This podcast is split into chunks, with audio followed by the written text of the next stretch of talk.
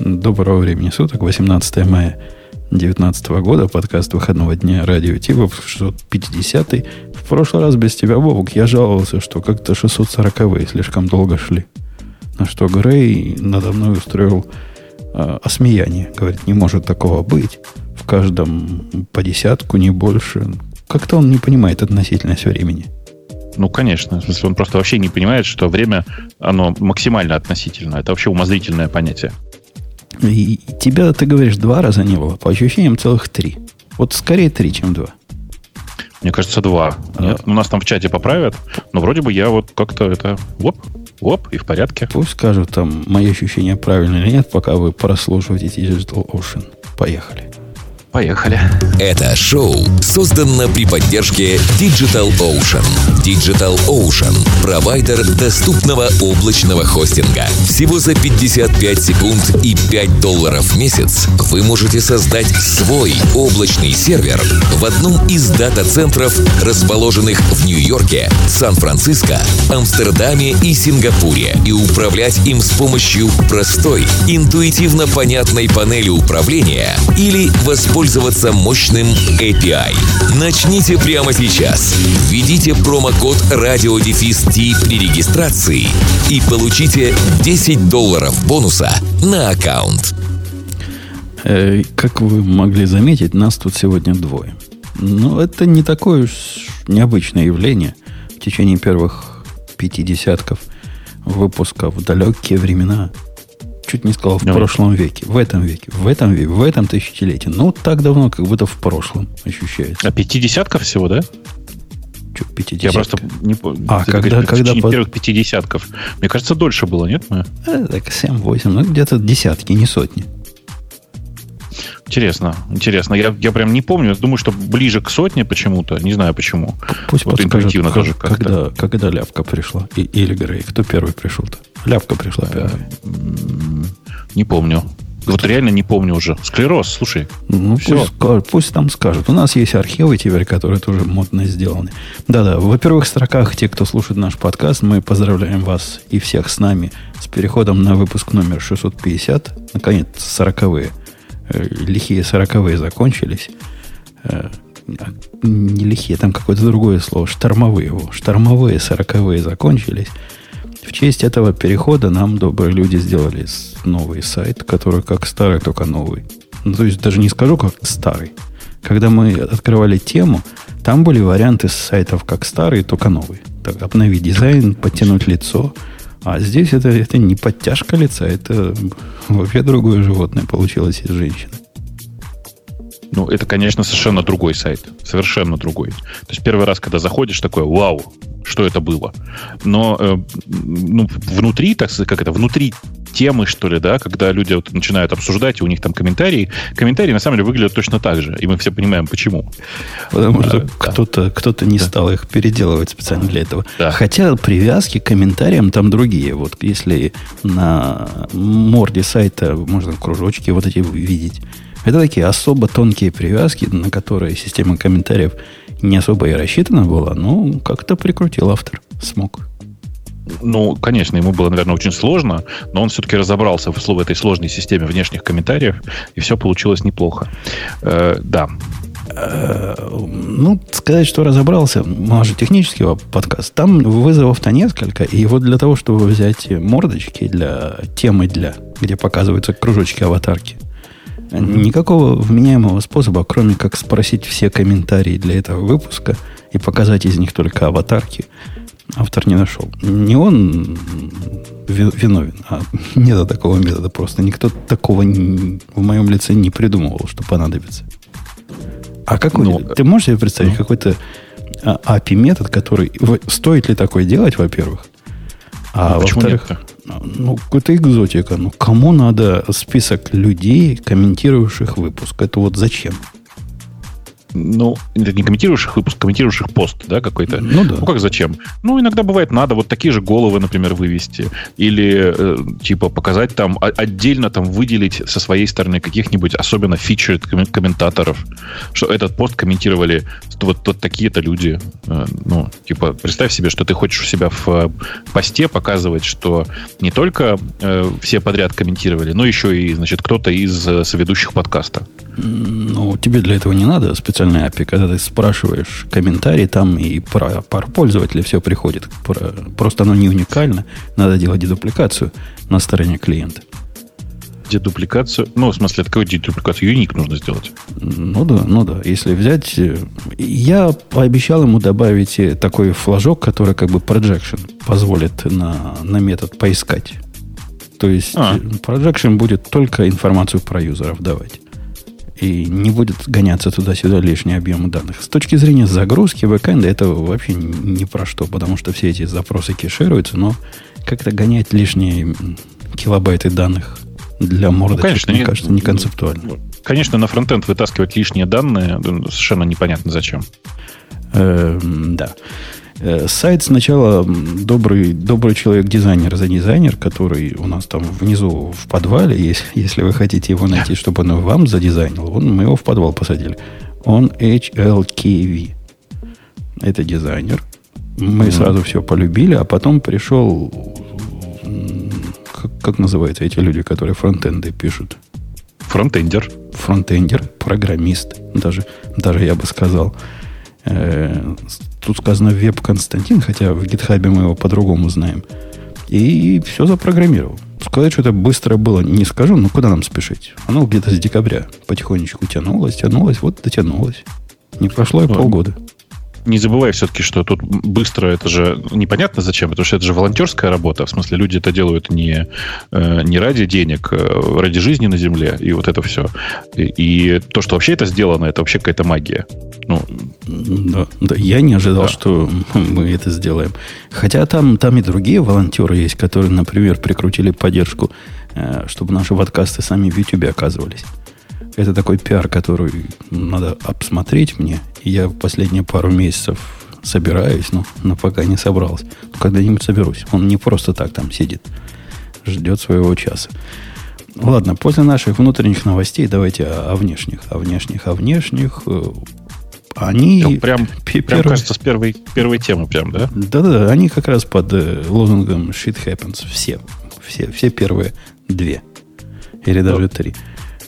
Ну, Ага. чтобы не обидно было, Яндекс, давай начнем с Stack Overflow. Типа, и у Stack Overflow такое бывает. Ну что, просто пошла информация о том, что Stack Overflow был взломан, э, и в результате некоторое количество конфиденциальных данных попало в руки злоумышленников.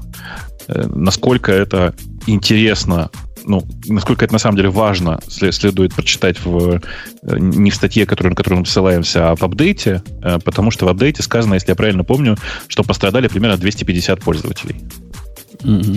А у меня еще вопрос, что вот там за данные утекли? Ну, то есть, что люди дают в Stack Overflow? Я вот смогла придумать только какую-то вот информация касаемо резюме. Но опять нет, же, если нет, там e-mail, e-mail, e-mail, имена и, и все. Ну, то есть, э, то есть э, именно connect e-mail с именем. То есть, мне кажется, эта информация, люди часто ее И с IP-адресом. Ну, почему? Это в Европах Ну, это все приватная, может приватная быть, уже, информация. да, Страшное приват. дело. Страшное дело, да. Слушайте, ну вы просто так говорите, давайте я вам сейчас придумаю. Смотрите, я бы не хотел, вот представьте себе, что я начинающий PHP-программист. Я бы не хотел, чтобы информация о том, какие запросы я просматривал в Stack Overflow, какие, откуда я копипастил свои решения, была доступна мы всем подряд, в том числе моему работодателю. Мало ли что. А это можно, кстати, расширить эту идею в сторону маленького бизнеса. По- за ваши деньги мы уберем вас со стены позора. Тех, кто искал, как в PHP 2 плюс 3 сложить. Ну, это, конечно, точно. Слушай, им так и надо. На самом деле, для, в Stack Overflow нужно, значит, во-первых, без логина ничего не показывать, ответы в смысле. Во-вторых, всех, кто зашел на, на, на каждую страницу, отмечать отдельно. Такой-то заходил, секой-то заходил. А за отдельные деньги есть стелс, стелс-мод. Все, мне кажется, мы придумали отличную монетизацию новую для Stack Overflow. Расходимся. Это разве не монетизация для одноклассников? Это... Мне кажется, это уже все придумано.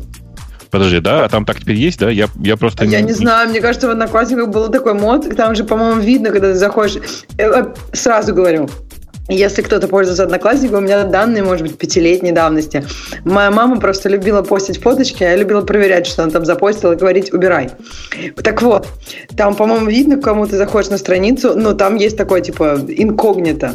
А. Вот. И, по-моему, это за деньги. Да, да, да, да, так и было. И я тоже последний раз лет 8 назад заходил, может, 7. И меня удивило, что все люди, по которым я хожу, потом мне писали привет. Я, я всего лишь проверил, живы они или нет вот, вот чуд, чудный э, мир э, современного IT, да? Вот каждый может сказать, что нет, ничего стыдного, я в, тин, в Тиндере там зарегистрирован, тролля тополя, что-нибудь там делаю, а про Одноклассники стыдно, да? Вот 5 лет назад был, 8 лет назад был. А я и в Тиндере не зарегистрирована, попок. Да-да, я понимаю, вдруг тебя муж услышит, конечно, ты не зарегистрирован в Тиндере. Мы все, Ксюша, мы все не зарегистрированы в Тиндере. Да вот, честно я говорю, я в жизни не видела, как это, когда мне кто-то говорит какую-то фичу из Тиндера, как бы считаю, что индустрия уже, ну, как бы все эти фичи считает нормальным. Вот я, например, не знала.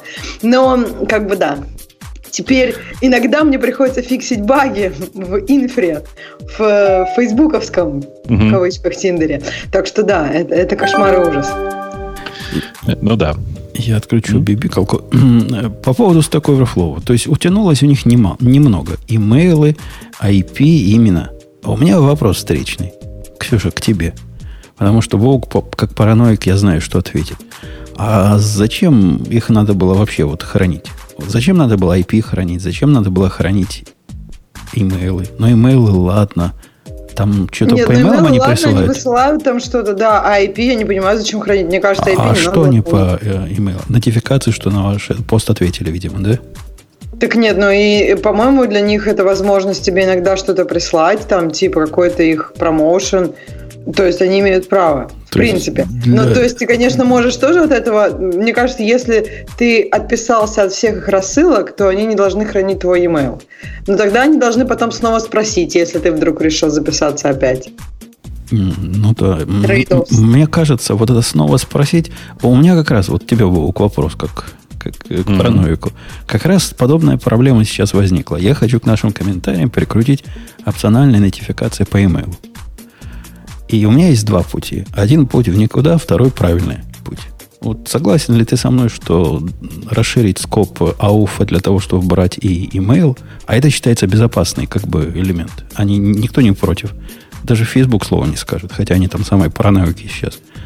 Но брать я его не хочу. Поэтому я предлагаю каждый раз, когда человек подписывается, провести вот эту проверочку, что email его, могу это самое, и, и только тогда его подписать. А зачем так? А, как иначе? Ну, в смысле, зачем так сложно?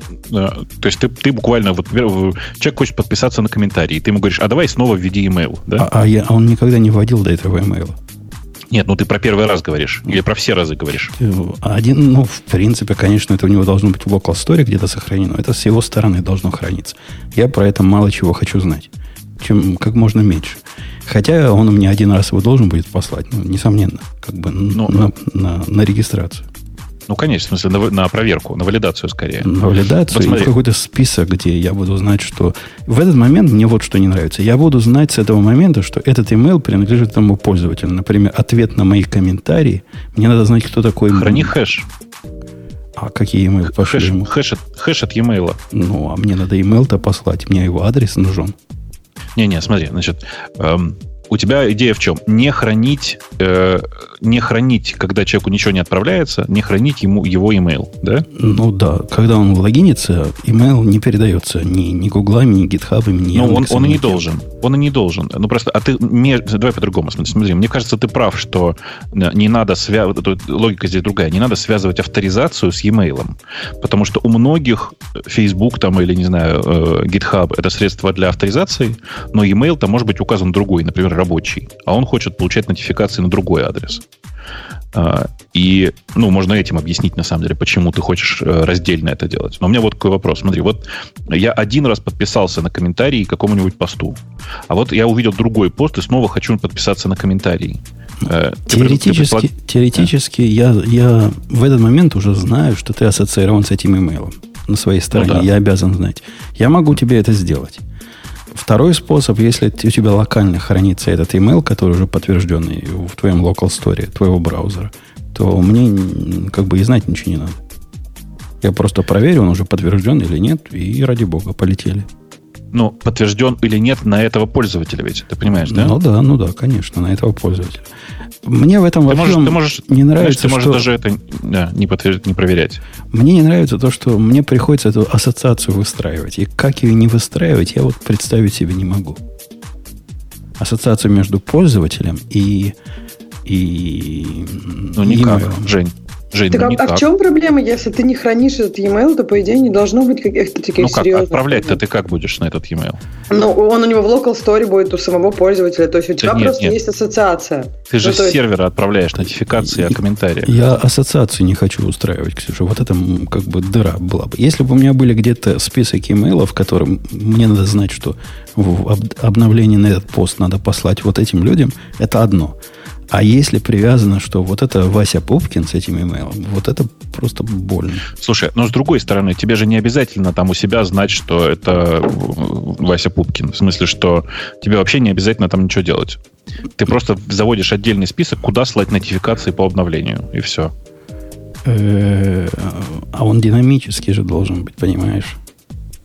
Ну, то есть, ну, человек выбирает все ответы. Хочу получать имейлы на все ответы на мои комментарии. Вот если такой случай, мне без динамизма А, и привязки никак. На мои комментарии. Ну, конечно, Ну да.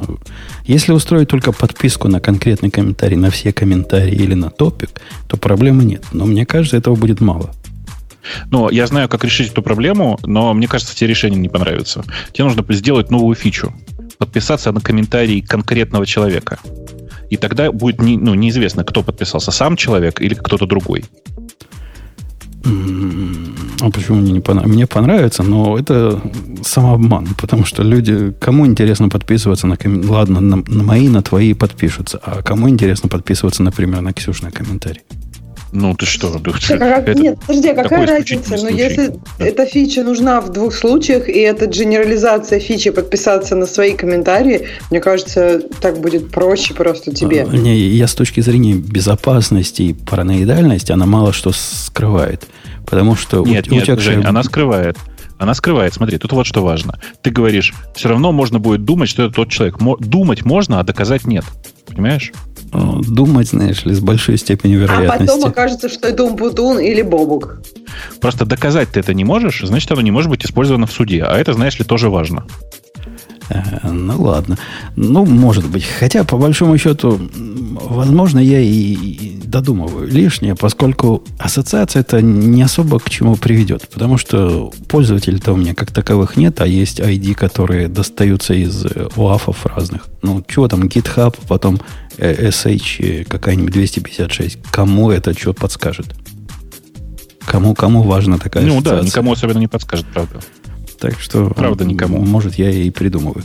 Э, Давайте, раз мы про Stack Overflow, мы пропустим пока Яндекс не потому, что мы ему даем, э, А даем, это? даем поблажку, а потому что вот э, в сторону идеи, э, как из людей деньги требовать, тут как несчастье такое.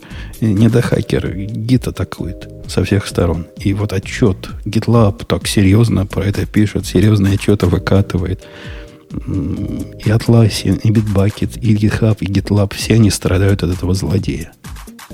А ты разбирался, что там вообще произошло? Потому что я читал начало этой информации, начало этой статьи, но совершенно не понял, что на самом деле произошло. Злобный человек проникает в ваши репозитории и требует с вас выкупа.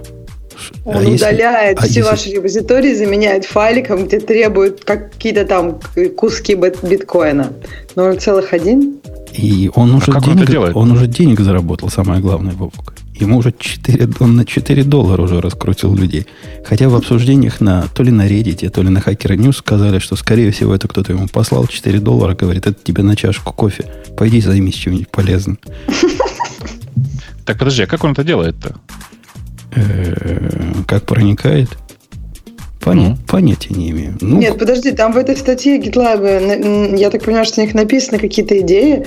Они там, по-моему, сказали, что э, git config э, сканируется, то есть есть какой-то злоумышленник с того же IP, с которого заменяются, удаляются репозитории, э, происходит скан .git config файлов и в них иногда бывает информация, которая может быть использована для этого. А-а-а. То есть а. это не дыра в GitLab, Atlas, Bitbucket и так далее. Это как бы какие-то данные гитовые, которые ну, как бы случайно выложены владельцам репозитория, помогают для того, чтобы как бы честно зайти с креденшалами в аккаунт, все там поменять и требовать денег. То есть, подожди, это, это типичный албанский вирус, да? В смысле, ну, чуть-чуть усложненный албанский вирус. То есть, если ты сам выложил credentials для доступа к своему гитхабу, угу. то к тебе приходят и говорят, давай ты к этому еще доложи, пожалуйста, 0,1 биткоина, ну, потому что, чтобы ты совсем молодец был. Логика понятна, да. Конечно, как-то немножко это дебилизм. Э, и со стороны, тут дебилизм как это со многих сторон. Ну, ну ладно, ты за деплоил с точкой git, как, как в свое время делал Яндекс. Однако это вовсе не... Там конфига не было. Да, не преувеличивай. Вовсе не значит, что там внутри есть юзернейм с паролем. А когда там будет юзернейм с паролем? Это когда ты по HTTPS пытаешься все это делать? Я думаю, что да. Когда ты по HTTPS, прямо указывая в, э, в URL, указывая логин и пароль. То есть так люди делают, да? Видимо. Почему нет? Видимо. Почему нет? Ну, потому что странно это было бы так делать. У меня бы рука дрогнула такое делать. Ну, я думаю, что у многих, там, знаешь, в автоматизации э, сайтов, знаешь, вот эти статические сайты на гитхабе, э, что многие, наверное, так делают, что, чтобы не добавлять лишний ключ, даже ну, надо придумывать, как ключ куда-нибудь там положить, все дела, просто раз логин, пароль зафигачил и вперед. Ну, так ну, при, смысле, я... при деплойменте оно просто тебе HTTPS и вперед, и ничего больше не надо делать. Это если у тебя э, не приватный репозиторий. Сайт, да, статический сайт не в приватном репозитории находится. То, то есть ты хочешь сделать сайт поверх приватного репозитория, но сайт должен быть паблик. Какой-то очень специфический use case. Мне кажется. Ну да. И, ну, и да. чувак этот, который э, выкупа требует, тебе, Ксюша, не кажется, что он странный людь, как говорила моя девочка? Людь? Людь странный. Ну, вот это кто, кто, кто будет ему за это деньги платить? То есть, какой такой случай будет, когда у тебя вот все пропало, сливая воду, плати биткоины? Это так гид. Меня еще удивляет, что это же как бы легко откатываемо. Ну, то есть, э, все эти гитлабы и гитхабы, они же, ну, то есть, там нет с этим проблем. Ну, то есть, пуш, пуш с форсом туда да. и восстановил, и все Да, дела. да, то есть, как бы меня вот это удивляет. То есть, операция настолько обратима, что я не понимаю, почему думает она, кто-то, они, что деньги будут платить. Ну, если очень коротко, почему он так думает? Я очень хорошо понимаю, они. Потому что если ты настолько дебил, что выложил при деплойменте .git slash config, то, возможно, ты не знаешь, как откатить обратно репозиторий. Не, отличная идея, Бабок. Вот, на, на самом деле, да, это good point. Вот этот э, людь, который непонятного пола, он, в принципе, это как почти Д'Артаньян и Робин Гуд. Но он же деньги у дебилов раздает, и бедным им их фонд open source отсылает. Три четверти того, э, что он намыл, целых, целых 3 доллара из четырех, он уже отослал фонд э, open source такой вот э, хороший человек оказался. Не, ну вообще да, то есть это как такое оздоровление репозиториев. То есть не храните, э, это может быть на самом деле компания такая, трех этих компаний, GitLab, GitHub и Bitbucket, они сговорились, решили, что надо поднять э, такой awareness о security проблемах и замутили такую штуку. А что, хорошо, никто, получается, деньги не пропали, зато все теперь как бы под хвостом горит и все теперь уберут, и, и .git конфиг, и вообще .git могут убрать, додуматься. Из этого всего мне наиболее, не наиболее, тут все странно, но одно из э, страннейших явлений это вот та серьезная мина, с которой GitLab про это отчеты пишет. Ну, надо с каким-то огоньком, с каким-то юморком, с какой-то шуточкой, приводочкой, потому что об этом серьезно говорить трудно. Я их, конечно, понимаю, вот таким бить себя в грудь и рассказывать, ой, ой, тут проблема э, безопасностью, но мы не виноваты, но мы вам все расскажем. Это как, как бы их стиль. И не базу удалили, в отличие от некоторых, а всего лишь э, рядом стояли. А по поводу тех, кто базу удалил, стоит нам поговорить. У нас как раз есть представитель удаляющего. Удаляющей стороны? Как ваша вот это щелкнула пальцами и половина вселенной там пропало. Слушай, ну, э, знаешь, щелкнул пальцем скорее как в, в... Блин, не надо спойлеров, да? Короче, э, далеко не половина, мягко говоря, удалилось, в общем, очень небольшое количество, причем засоспенженных, то есть как это, выключенных образов. Ну, нифига себе, это, там конечно, почти процент, 0,70, 0,7 чего-то там, ваша мать Да-да, но это, это все были suspended образы, но это, безусловно, не делает ситуацию легче. Она, конечно, прямо скажем, не неприятная, аккуратно скажу. Конечно, это, ну, это прямо конкретный факап. Там есть ответ, я не знаю, видел ты или нет, есть ответ от э, Яндекса на тему того, э, что, собственно, произошло. Произошло понятно, что, как это часто бывает, когда сервис недостаточно автоматизирован, а там просто было недостаточно, ну, небольшой кусок недоавтоматизации. Э, удаляли образа, которые должны были быть удалены, и под этот запрос попало еще некоторое количество других, эм, других образов. И это, конечно, ну, стыд и позор. Что тут скажешь? Погоди, то есть есть такой тулинг. Вот я пытаюсь представить себе технически. Есть такой тул, который составляет список э, маши, список машин, которые подлежат удалению. То есть это да. двух, двухшаговая процедура, видимо. Взять список этих самых, потом засунуть его пайпом в список удаляльщика. И вперед. Ну да. Ну да, примерно так. Э, так получилось, что в этом списке оказались не только машины, которые должны быть, были быть удалены, но еще и некоторое количество других засоспенженных машин. Подожди, и, ну, это конечно, в этом списке ага. это список неправильно сработал? Или чувак, который список спросил, дал ему а слишком этот, много этот кондиций? Состо... Этот список составляет и удаляет том один и тот же человек. Да-да-да, но вот для того, чтобы список спросить, вот я себе представляю, что он запрос какой-то должен внутри этой команды вставить. Там delete равно true. Или там, не знаю, чего-то там равняется false. Там, там, кстати, страшно скажу, там при составлении списка SQL. Поэтому... Ой, ты, господи, ну это, это не да. человеческая ошибка, это в ДНК ошибка. Это, ну, я же тебе говорю, это и есть недостаточный тулинг, это называется. Когда э, в процессе разработки достаточно сильно спешат, а платформа, в общем, очень быстро сделали эту. А, оказалось, что, ну, есть типа недостаточный тулинг. Конечно, это все исправляется постепенно, но пока вот, вот такая история. Надо сказать, кстати, что это, это сейчас не в порядке извинения, а и не в смысле посмотрите на других. Но я перед когда на этой неделе специально прошелся и посмотрел. Такой же инцидент был у Амазона на старте их платформы. Правда, это было достаточно давно, в 2012 году. Такой же инцидент был у Ажура. И такой же инцидент был у Гугла. То есть, на самом деле, на этот, на, как бы это сказать аккуратно, на этот кусок м- неприятностей наступают все.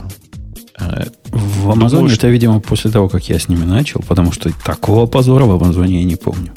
Ну, ты можешь поискать. Это, по-моему, 12-й год, что ли, инцидент был. Я же говорю, они только-только запустились тогда. Э, и это было... Ну, короче, было стрёмно, и я помню, что это прямо многими осуждалось и говорилось, как же, как же надеяться на облака. Ну, вот примерно так же. С тех пор глобально ничего не поменялось. Э, у многих такое происходит. Это, конечно, ну, ну, это не катастрофа, но очень неприятная ситуация. Повторюсь еще раз. Единственное, что у меня в голове облегч, облегчает эту ситуацию, это то, что, насколько я понимаю, удалялись исключительно suspended машины, то есть выключенные машины. Или тех, которые а, когда-то были выключены, там было где-то сказано, которые имели такое состояние в истории. Эм, имели такое состояние в истории. Ну, я не знаю, нет, насколько я понимаю, что удалились в основном suspended машин именно. А, а почему тебя, я просто не готов тебя, сейчас тебя сказать, это да, как-то, да. тебе кажется, почему для это меня это смягчающим фактором, да? Потому что ой, это, я просто я, я сужу по себе, а у меня логика такая. Если у меня есть suspended машина, которую я почему-то держу, то у меня есть ее бэкап. Это не означает, что это так должно быть у всех. Нет. Погоди, погоди. Это же это ж облако, Семен Семенович. Тебе ну, чего-то да. не надо, ты его приостановил. Не удалил, а приостановил. Если бы я хотел машину удалить, я бы удалил. А я его я приостановил, просто... чтобы поднять. Или у вас не так, как в Амазоне. И у вас нет, suspend машины так. за деньги. Да нет, причем это не у всех так. В Digital Ocean не так. Нет, это просто, ну, это, это разные облака же. Смотри, suspended машина чем для меня характерна? Тем, что у нее консистентное состояние, и я наверняка успел ее побэкапить. Вот и все. То есть, типа, если я поместил машину в suspend, значит, у меня, скорее всего, есть бэкап этого образа. Подожди, это не значит, что... термины. Suspend это у вас да. то же самое, что в Амазоне э, стоп, да? Ну да. Ну, в смысле, suspend это suspend, это выключенная машина. А, Не, не, ну она может быть типа резюме можно сделать. Она выключена со- Старт можно Старт сделать. можно. То есть она не, не как suspend э, в гипервизоре. То есть она не, не с этого состояния поднимется, а заново загружаться будет. Ну, короче, э, нет, в смысле, я сейчас просто боюсь поплыть в текущей ситуации, потому что, повторюсь еще раз, у меня в этом облаке ни одной машины не было, как ты понимаешь. И я под эту ситуацию не попал. Если бы я сам попал, я бы тебе сказал точ- точнее, как, а как а я бы с ситуация. удовольствием попал, если бы наконец Ян- Яндекс деньги начали принимать в виде оплаты. Я бы что-нибудь там бы и за suspend ил бы. Э, Ксюша, тебе кажется бобуковские рассказы о том, что suspended это хорошо? Ну, не хорошо, а не так Нет. больно. э, Как каким-то каким фактором. Мне кажется, он просто отмазки лепит. Да какой Мне отмазка, в очень смысле? интересно, где Бобок нашел все вот эти report ы, что у всех была такая штука. Я пыталась тут погуглить, я что-то ничего не Тебе нашла. найти, найти Amazon? Просто Amazon у меня где-то Ну, я не знаю щас кого-нибудь. Ты найти. сказал, что вообще у всех были и у Амазона, и у Ажура, и у А, кого еще ты сказал? Ты сказал, ну прям вот- вообще у всех были. Amazon Ну, у нас прямо в щас- списочке в комментариях к этой теме. Там люди А, ну, тоже ну вот. предлагали. А, ну вот, то есть В смысле, Amazon э, был, просто я, в- я когда, когда искал, нашел у всех такую ситуацию. У Амазона она была не один раз, и последний раз, если я правильно понимаю, в позапрошлом, что ли, году. Ну, Типа, В списке, в списке история. рекомендаций вы там возмутительные вещи предлагаете с вашим пользователям делать. а? Не забывать делать снимки дисков или резервные копии своих данных. Вы ведь в заблуждение выводите. Ну, действительно, Почему? резервные копии хорошо, и снимки дисков. У вас снапшоты, видимо, есть, да, типа как в Да. VBS. Это хорошо, однако это ведь не панацея от того, что ваши машины удалят.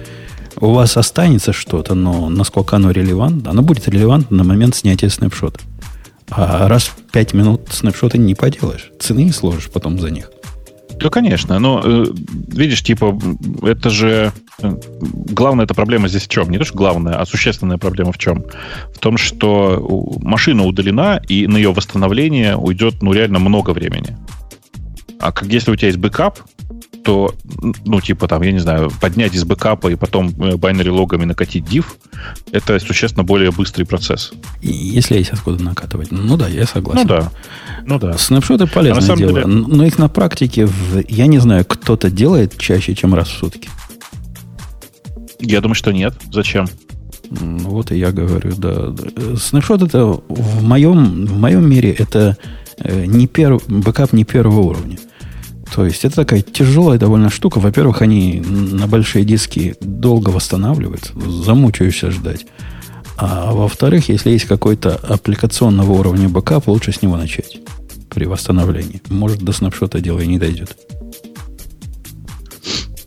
Э, Там в чате спрашивают, что Яндекс руками все удаляет. Да нет, там другая логика. Там, если удаляется, если ты сам удаляешь какую-то машину, то она, конечно, удаляется ну, автоматически. Там есть такой список из, э, из образов или машин, которые подлежат удалению за нарушение чего-нибудь. Например, за ну, просто за неуплату. Или, например, ну, там еще за что-нибудь. И там этот список, его, ну, вообще-то по- по-нормальному, э, хотя бы пробегают иногда там, типа, не глазами, а разными другими системами для того, чтобы убедиться, что там все в порядке. Просто в этот раз этого сделано не было, и это, конечно, не очень хорошо.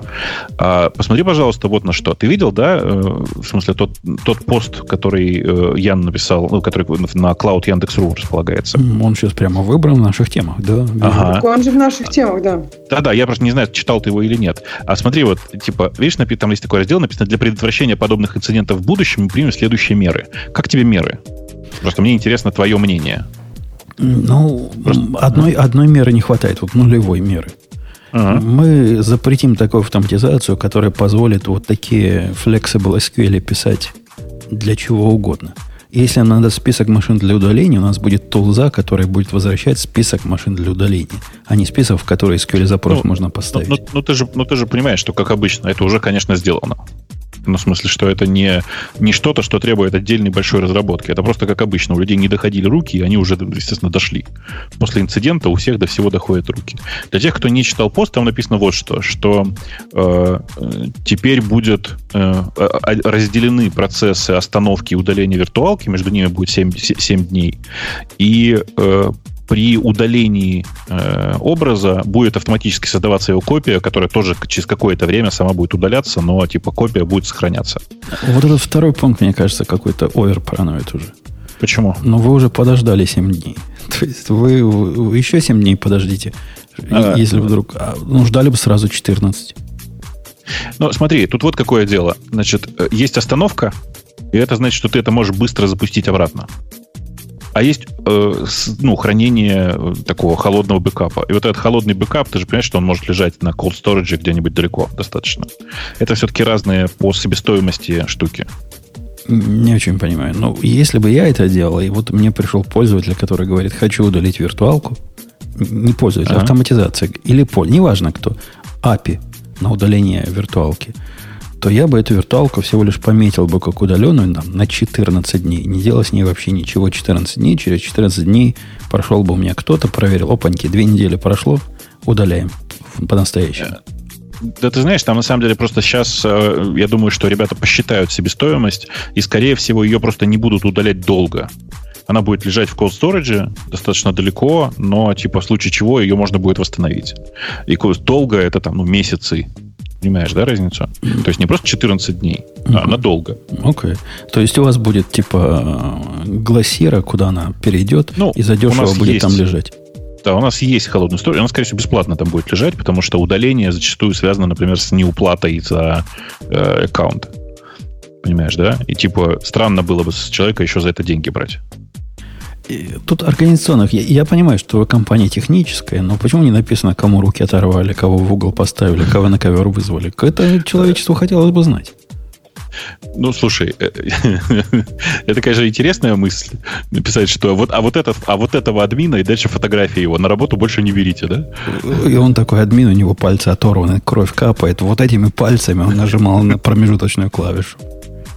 Слушай, я, если честно, не думаю, что здесь э, есть смысл э, стрелочника таким образом подставлять. Э, проблема же, как ты понимаешь, она не, даже не архитектурная, а связана с тем, что, ну, типа, реально, это недостаточная автоматизация. Это недостаточная автоматизация, которая привела к катастрофе. И, авто, и... та автоматизация, что была, я бы сказал, недостаточно строгая, недостаточно специализированная. Ну, это и есть. Это обычно под, это, это имеют в виду под недостаточной автоматизацией. Э, и вот, э, ну, что тут скажешь? Ну, кто-то это недоавтоматизировал. Кто? На самом деле виноватый, вот он написал этот пост. Виноватого зовут Ян, и это руководитель сервиса Яндекс Облака. Вот он, собственно, и написал. А вот этот пункт, который мне показался любопытным, второй, он такой с, с подтекстом. Разделять загрузочные данные и дополнительные диски, предназначенные для хранения данных. Загрузочные и дополнительные диски, которые для данных. Да-да-да. То есть э, это подразумевает, что при удалении у вас, как в Амазоне, удаляется загрузочный диск, удаление инстанса. Однако ну, диск, да. который не загрузочный, не удаляется.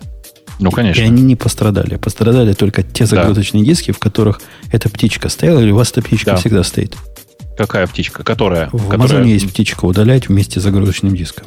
При терминейте. Ну, это не... Да нет. Там же, видишь, типа это удаление это было не, не очень штатное, и э, удалили, ну, понятно, что только загрузочные диски. Не очень понимаю, как, как тут, как тут по-другому могло быть. Ну, Удаляется образ и загрузочный диск. Да-да, в Амазоне эти действия можно разделить. В Амазоне, когда ты строишь свою балалайку, одна из опций, которую ты выбираешь, предусматривает ли такое автоматическое удаление при terminate процедуре. Если ты говоришь не предусматривает, то загрузочные диски будут рассматриваться так же, как и диски для, для данных. То есть они будут там mm. висеть, пока ты их руками не удалишь. Ну нет, я такой галки не видел, честно скажу. И, ну, на самом деле, это ведь не галка. В смысле, это же люди же всегда будут создавать ее с дефолтным положением. Потому что ты начинаешь про это думать в какие-то очень странные моменты своей жизни. А я даже не знаю, какое там дефолтное положение. Я не помню, я, я руками давно не создаю. По-моему, как раз ты прав. Дефолтное положение это терминейт с удалением. Но вообще идея на загрузочном диске хранить данные, она сама по себе довольно стрёмная. По массе причин. То есть без всякой связи с тем, что Яндекс вам может удалить. Но вообще это странно. Ну, если у вас там Монго что-то пишет туда, представьте, она вам 100% вашего root волюма заполнит внезапно. Это будет неприятно. Ну, неприятно, конечно. Чревато боком. Так что разделяйте их без всякой связи. Если у вас есть данные, храните их где-то сбоку. Ну, это, это вообще, по-моему, мы первый раз про это начали говорить году тоже так в десятом в, в радиоте, про то, что не забывайте, что э, тот образ, с которого работают ваши программы, его нужно всячески оградить от переполнения любым образом. Потому что это может довольно плохо закончиться. И, по-моему, мы как раз тогда обсуждали историю с э, программой, которая регулярно падала и корками, корками заложила, так сказать, весь рутовый диск. Э, в общем, короче, это... И да, тут с тех пор, как мы обсуждали это, о панике, произошла революция, пришел докер, в котором половина начинающих э, логинг не настраивает. И самая, по-моему, частая проблема, с которой мне, ко мне приходят коллеги, это, ой, у нас рутовый диск закончился. Смотришь, а там 50 гигабайт, там диск на 60 гигабайт, 50 гигабайт лога для одного из контейнеров внутри, который ничем не ограничен, никакой ротации не включено, все по умолчанию запущено непонятно вообще, зачем там лог, если ты на него не смотришь. Вот этот лог, который JSON лог, который стандартный, он по умолчанию будет расти, пока, пока, пока все не закончится. Поэтому надо там пару слов вынести, чтобы он... Он не в виде файла. То есть с точки зрения внешнего наблюдателя это std out. То есть как, как надо. Все как по феншую, по 12 признакам. Однако по умолчанию он не, не, не ограничивает себя. Аппетитен. Любит, любит кушать. Да. Эм, что у нас еще нового было на этой неделе, кроме трех позоров? Или там двух, я уже не помню. Ну, Ксюша, расскажи нам что-нибудь из нового. И я читал про вас статью. Я не знаю, вставила я ее или нет. Она даже, по-моему, отказалась вставиться в наши, в, в наши ньюсы. Ну, как-то такой стыд, такой стыд. Э, Facebook после Кембридж аналитика скандала испытывает серьезные трудности в поиске талантов. Так, прости, это очень смешно. Я, по-моему, на CNN это видел. Вот просто серьезно. Как же, как же Facebook-то теперь будет? Таланты-то не идут. Им предлагают... Там было сказано вагоны денег. Вагоны денег предлагают, а таланты все равно не ходят. Вот это я не знаю, откуда они узнали. У них, конечно, больше информации, они же...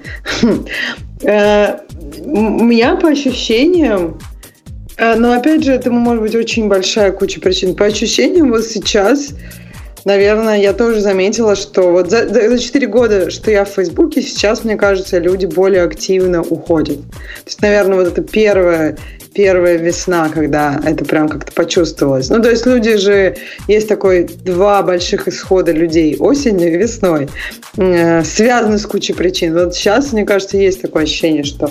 Но, опять же, 4 года назад был очень активный у Фейсбука хайринг, и, соответственно, за 4 года у народа заканчиваются стоки, вестинг заканчивается и это тоже меняет соотношение зарплаты, поэтому может быть куча причин, почему люди уходят, в общем. Не знаю, посмотрим, что будет дальше. То есть Мне, это, кстати, это до уровня да. ты приходишь на работу, а чувак из проекта соседнего, который вчера Ой, с тобой, да нет, уже все, да уже, нет, уже да вынесли нет. его ногами У вперед. У меня, кстати, вот по ощущениям, я вообще работаю все с теми же, с кем я работала с самого начала. Вот просто вот один человек, с которым я работала вот там три года, вот может быть поэтому у меня же такое ощущение. Ну вот, в принципе, все, все с кем я работала, как бы, ну, это зависит еще от части компании, наверное. То есть у нас достаточно, ну, как бы всем интересно то, чем мы занимаемся. То есть не зря это не попало в наши темы. А, а то, что в наши темы попало, я знаю, ты, Ксюша, любишь про тарелочки разговаривать. Но мне... Я хотела у Бобука спросить. Про тарелочки? Про... Он запостил... Короче, вот этот пост про Телеграм, я читала О, ну два раза. Чудесный пост-то. У меня просто жевалки ходят. Я не знаю, просто да, ну Жевалки? Я не знаю, но у меня просто вот очень странный пост. Я когда его читаю, у меня просто после каждого подожди, слова ну, вопрос. Значит, много подожди, подожди, подожди, значит, во-первых, не, жив, во-первых, не жевалки, а желваки. Желваки, правильно. Но мне, но мне нравится ход твоих мыслей, потому что они реально желвалки. Во-вторых, о чем мы говорим? Значит, э, Павел Дуров э, после того, как в, в, нашли дырку, связанную с WhatsApp. Дырка, связанная с WhatsApp, вот какая. Если у вас установлен WhatsApp, то даже на iOS, когда вам звонят через WhatsApp, может быть предустановлена довольно хитрая такая хитрая, хитрая малварь, которая позволяет делать практически все с вашим телефоном. Вот как? Объясни мне, как это происходит. В смысле, как происходит установка? Да, установка. Эм, Блин. Э, короче, если очень коротко, то в процедуре приема звонка ага. Э, встроена какая-то довольно непонятная фигня, которая, ну, типа, э, там как, какой-то набор проверок, который ага. потенциально уязвим. Вот что интересно. Уязвим он не у WhatsApp, а на самом деле это э, кусок, как бы это правильно сказать, кусок кода, который внутри самой iOS. То есть тебе не нужно снимать, тебе не нужно, чтобы управление передалось в WhatsApp. В том куске... Тот, помнишь, да, как это сделано? Нет, в, я знаю, там есть фреймворк, да. который на несколько да, лет да. назад выпустили, который работает для всех звонков. То есть ты хочешь сказать, да. что это как бы... Ладно, окей, в Телеграме нет звонков, но в любом приложении... Есть в Телеграме есть звонки. звонки. В Телеграме есть, есть Телеграме звонки. Звон... Да, конечно, в Телеграме есть звонки, но в, в... конкретно там вот же какая история. Там же есть интерфейс, который показывается при да. входящем звонке. Okay. если я правильно помню, этот интерфейс очень маленький, в смысле, там есть какое-то смешное, смешное ограничение. Что там, 8 мегабайт, да, там что ли было? На, это, вот, на okay. вот этот кусок. И в нем внутри где-то, значит, ресерчеры нашли какую-то уязвимость даже на iOS. На Android понятно, что это можно было проломить. Не, на Android, Android я не удивлялась. Мне интересно, как да, это да. было сделано на iOS. Но я вообще ну, вот... не нашла никакой информации. Все, что я искала, там было вот примерно как ты сказал. Очень коротко. Там даже ты вот сейчас сказал больше, чем то, что я видела в статьях, которые у нас, которые я потом искала. Ну, то есть... Я не знаю, мне очень интересно, потому что по мне так это, то есть нужно бить барабаны и кричать, что iOS э, как бы нарушает сути, все, что можно нарушить. Смотри, по сути, дырка сама по себе, она на границе между iOS, то есть вот, вот нет этим... такого на границе, нет, нет такого. Нет, Если нет, на iOS можно поставить приложение без сертификата, это бага в iOS. Нет, причем тут какая-то граница? Ну, то есть неважно, кто это, это сделал. Баг, это баг в iOS, безусловно, э, и баг, видишь, типа и баг в андроиде, и везде. Нужно понимать, кто э, поэкспозил наружу этот баг. Есть такие ребята, которые называются NSO. Это израильская компания, довольно да. большая. С Мы много о ней говорили, я бы так сказала. Да. Э, они крутые, правда крутые. В смысле, что там работает несколько реально крутых чуваков, которые прям целенаправленно занимаются вот именно этим. И, ну, типа, они нашли несколько дырок и не стали их никому рассказывать, а вместо этого решили вот поэксплуатировать их на нужды своей компании. Компания занимается ровно этим, позволяет э, разным ну, я бы сказал, разным выгодополучателям э, проламываться на чужие телефоны. Э, ну вот, короче, э, действительно, там темна вода, мы не знаем деталей. Мы не знаем никаких деталей по, по этому поводу, но то, что это произошло, и это типа у многих ресерчеров есть подтверждение, что действительно это было, это правда. И я на всякий случай хочу напомнить, что ровно про этот вектор атаки, э, помните, у Гугла есть такой Project Zero, такой, э, такие, такая группа, которая занимается поиском уязвимостей. Она, конкретно эта группа, в какой-то момент говорила про то, что это место потенциально уязвимо, но мы дырку не нашли. А, и оказалось, что действительно оно потенциально уязвимо. Вот конкретно звонки, конкретно типа работа с э, входящим звонком в WhatsApp, она оказалась потенциально уязвима. А, однако да. статья, о которой мы говорим, она даже не знаю, какой, какой синоним, какое определение тут, тут, есть, тут есть вот что важно, что статья написана Павлом Дуровым, который является автором, в смысле, владельцем, я бы сказал, мессенджера Telegram, который является непосредственным конкурентом WhatsApp. Да-да, хотели? И, и даже, даже держа вот это в голове, она какая-то не то что пошленькая, но вот от нее осадочек, прям не осадочек, а осадище остается после того, как ее прочитаешь. Не знаю, может, у Ксюши не осталось, а у меня осталось. Так я ну, уже сказала, не... нет, по-моему, пошло отличное слово для этой статьи. Я просто не могла его придумать. Она, она вот, да, оставляет какое-то странное впечатление.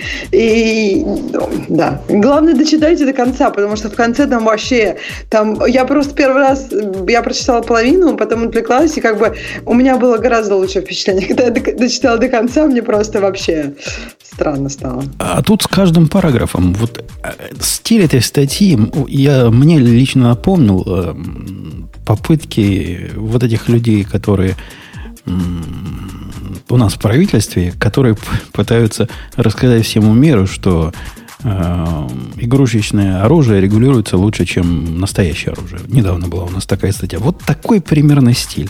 То есть, когда берешь какое-то предложение, одно из него, абзац, он с первого взгляда для человека обычного, для того, кто пользуется телеграммом и Фейсбуком и WhatsApp как-то имеет смысл. То есть, ну, действительно, как, как так? Как игрушечный пистолет это так регулируется, а настоящий никак? То, это безобразие. И вот здесь у него, ну вот у нас open source, а враги не open source, и это вот вывод из этого. Ну, у врагов, понятно, все будет хуже. Тут он SSL даже... привет передавал.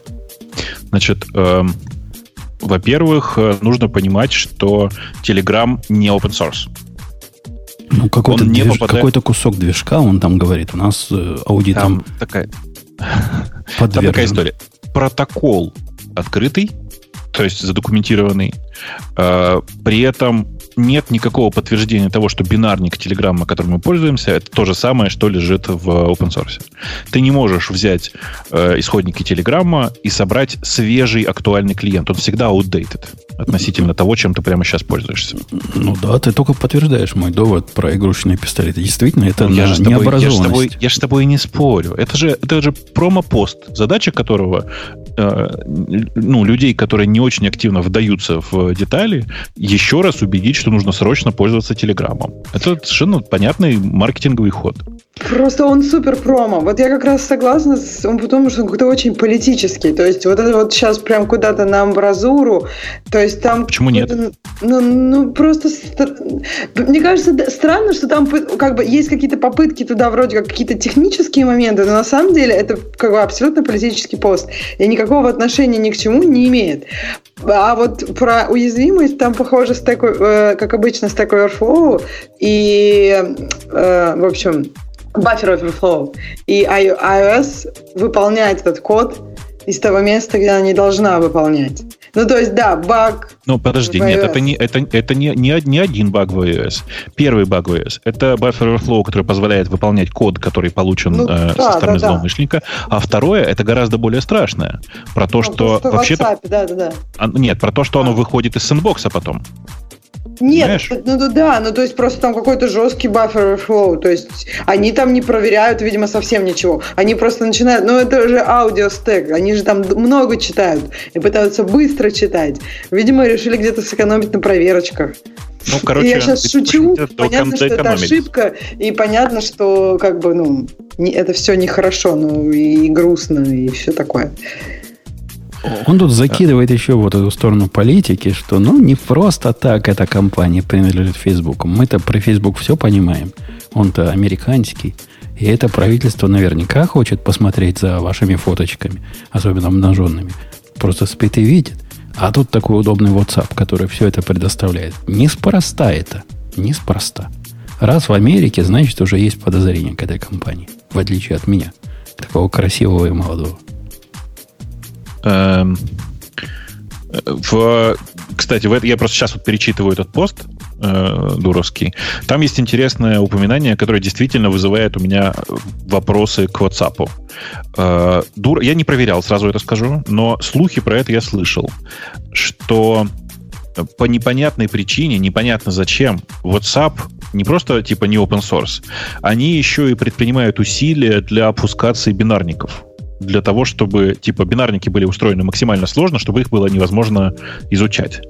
И это интересный вопрос. Но вы понимаете, Подожди, да, на iOS такого нет, насколько я понимаю. Это только на Android. Ну, какая разница? Я не, нет, ну просто как бы, в общем, я имею в виду, что это не, не на всех платформах, скажем так. И тут уже можно у, у, усомниться в том, что это сделано для какой-то там, ну, то есть это, это возможно просто, я не знаю причин этого, но просто меня, например, я тут не допустить, не допустить конкурирующие клиенты, которые попытаются зареверсить WhatsApp протокол, например. Так и все равно реверсит хвост и гриву. Если ты сейчас наберешь WhatsApp, э, вот, реверс инжиниринг, я тут с утра читала, как бы, ни, ни от чего не удерживает, так что я не знаю, насколько это вообще как кому-то эффективно. Я не знаю, зачем да. это сделано, честно. Вот просто если почитать, ну, уже отреверсили все, что можно.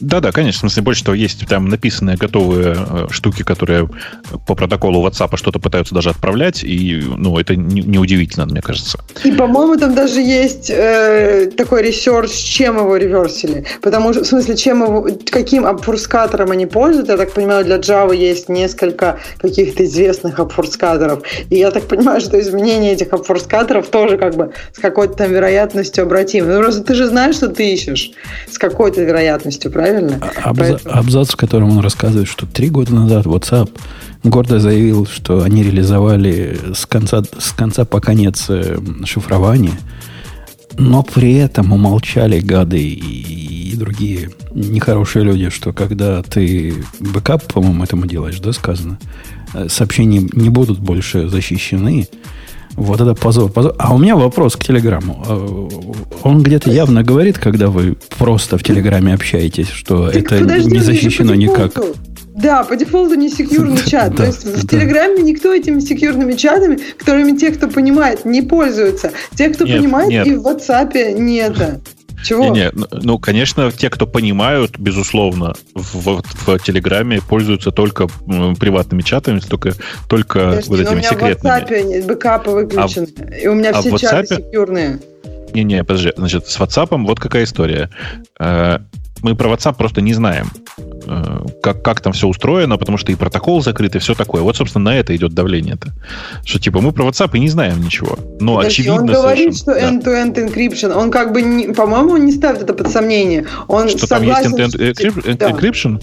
Да. Э, ну, ну да. Не, в смысле, он не нет ставит. Он говорит, что она месте, просто да. не может работать, когда у вас бэкапы. А, как бы, а WhatsApp э, ну, популяризировал бэкапы. Ну, популяризировал и популяризировал, кому надо, тебя не включили.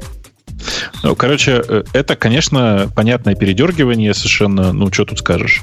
Э, мне, на самом деле, во всех этих, вот, этих ближайших абзацах страшно нравится э, очень красивая спекуляция, точнее, очень, блин, я не знаю, как, причем, мне кажется, он риторике где-то учился, потому что, давайте я на ходу попробую перевести. Значит, как только Telegram начал брать, набирать популярность, фаундеры WhatsApp продали э, компанию Facebook и декларировали, что э, privacy, типа, является частью нашей ДНК. После этого он говорит, если это так, вероятно, это спящий или рецессивный ген. Ну, согласитесь, красиво. Это засранец. Ну, что красиво-то? Ну, ну красиво. Ну, потоптаться на костях конкурента. Это, Конечно, это на каких такая... костях? Вот, знаешь, дай бог всем такие кости, как у WhatsApp. Ну, ты что? Там миллиард аудиторий. Не знаю, не знаю. Ну, э, вот я представляю себе ближайшую аналогию вот этого, практическую. Хакнули дискас. И тут я такой выкатываю во все средства массовой информации посты, которые будет рассказывать, почему надо перейти на мои комменты. Это будет э, технически и маркетингово, наверное, разумно, но пахнуть будет. Вот это пахнет все, что у них... Все, весь эта статья плохо пахнет. Да блин, нормально она пахнет. Еще раз, это совершенно понятная история нормального маркетинга. Она не очень приятная всем выходцам из России, потому что выглядит как э, самопиар на, на, как ты говоришь, пляска на костях. Подожди, Бобок, мне кажется, что в России это еще как-то будет нормально выглядеть, потому что люди Телеграм любят, а мне кажется, ну, если никто не знает Телеграм, то это вообще сурово выглядит. Я просто почитала, ты что пишут сейчас? про этот пост, да. и там ну. э, часто упоминают, что, ну, Телеграм активно винят, что это было средством связи террористов, когда в Париже убили 130 человек, и их просили, типа, там, забанить этих людей, еще что-то, они ничего не сделали. И как бы идеи, которые высказывают, что Telegram просто им нужно больше пользователей, потому что они хотят сделать свои платежи, и что они будут зарабатывать на террористах, которые пересылают деньги внутри Телеграма. Ну, то есть это плохо пахнет не только в России. Слушай, нет, это, это, конечно, это самый это, пиар, это, который Это, суров. конечно, ерунда, потому что ты же сама говоришь, смотри, есть же WhatsApp. В WhatsApp, если бэкап выключить, то же самое будет. Ну да, но я не ну, знаю, да. потому что WhatsApp, скорее всего, забанил бы, э, потому что Кого? WhatsApp все-таки не... Я так Кого? понимаю, что когда, когда в Париже была вся эта ситуация, к Телеграму обращались. Я не знаю, зачем. Они, ну, как бы... Ну, Бобук, Это я я могу из, недав- недавних не знаем примеров, ничего этого из недавних А? примеров, когда в Австралии стрельба была, Facebook гонялся за этими видео как, как, как сумасшедший. Не, ну это другая история. Это гонялся за, публи- за, за видео публичными, потому что иначе бы в- э, WhatsApp получил бы себе такой штраф, что просто мама не горюй. И ты же знаешь, что там человека, который активнее, активно репостил эти видео, посадили, да? Он 12 лет, похоже, получит. Ну да, но тем не менее, в подобной ситуации я не уверен, что Telegram стал бы гоняться за ними. Ну, в смысле, Телеграм удаляет, конечно, все такие видео, их э, точно так же и в Телеграме удаляются, и каналы блокируются, и все такое. Это не то же самое, что заблокировать чей-то аккаунт. Понимаешь? Не очень понимаю, в чем разница. Ну, разница в том, что блокировка аккаунта это действие, которое непонятно зачем выполнять. Если человек ничего не делает, зачем ты блокируешь его аккаунт? Ну, Ксюша рассказывает про, про террористов. И, видимо, Так и, видимо смотри, это значит, не, мы не не звоночки эту были, историю. а, видимо, постановления судов были. Смотри, Мы ничего не знаем про эту историю. Это слухи. Никаких нормальных публикаций на тему того, что террористы в Париже реально пользовались Телеграммом с подтверждением этого нигде не было. А я, Ксюша, верю. Верю Ну, это женщине. Это, Я это читала главный статью- принцип. Я, я могу тебе, Бобу, прислать статью. Я- Я, согласна, не-не-не, что не. это не, там не было э, фотки, э, как бы, Конечно. с- я не знаю, протокола суда или еще что-то. Просто это то, что как бы пресса на английском языке говорит про Телеграм. И как бы они не говорят, ну то есть... Сейчас, подожди, тут Да. есть вот важный момент. Вы почему-то искренне думаете, что Telegram интересует, э, интересует э, ан- англоязычный рынок. С очень высокой степенью вероятности этот пост был написан вообще не для англоязычного рынка. Подожди, он Их на основ- каком языке был написан? Ну, в смысле... Ну, дорогая, ну то что? Ну, ты же Ну, понимаешь, смысле, что для того, чтобы оно разошлось по всему миру, нет, для того, чтобы, ну, каких азиатов? Ну, индусов, например, да. м.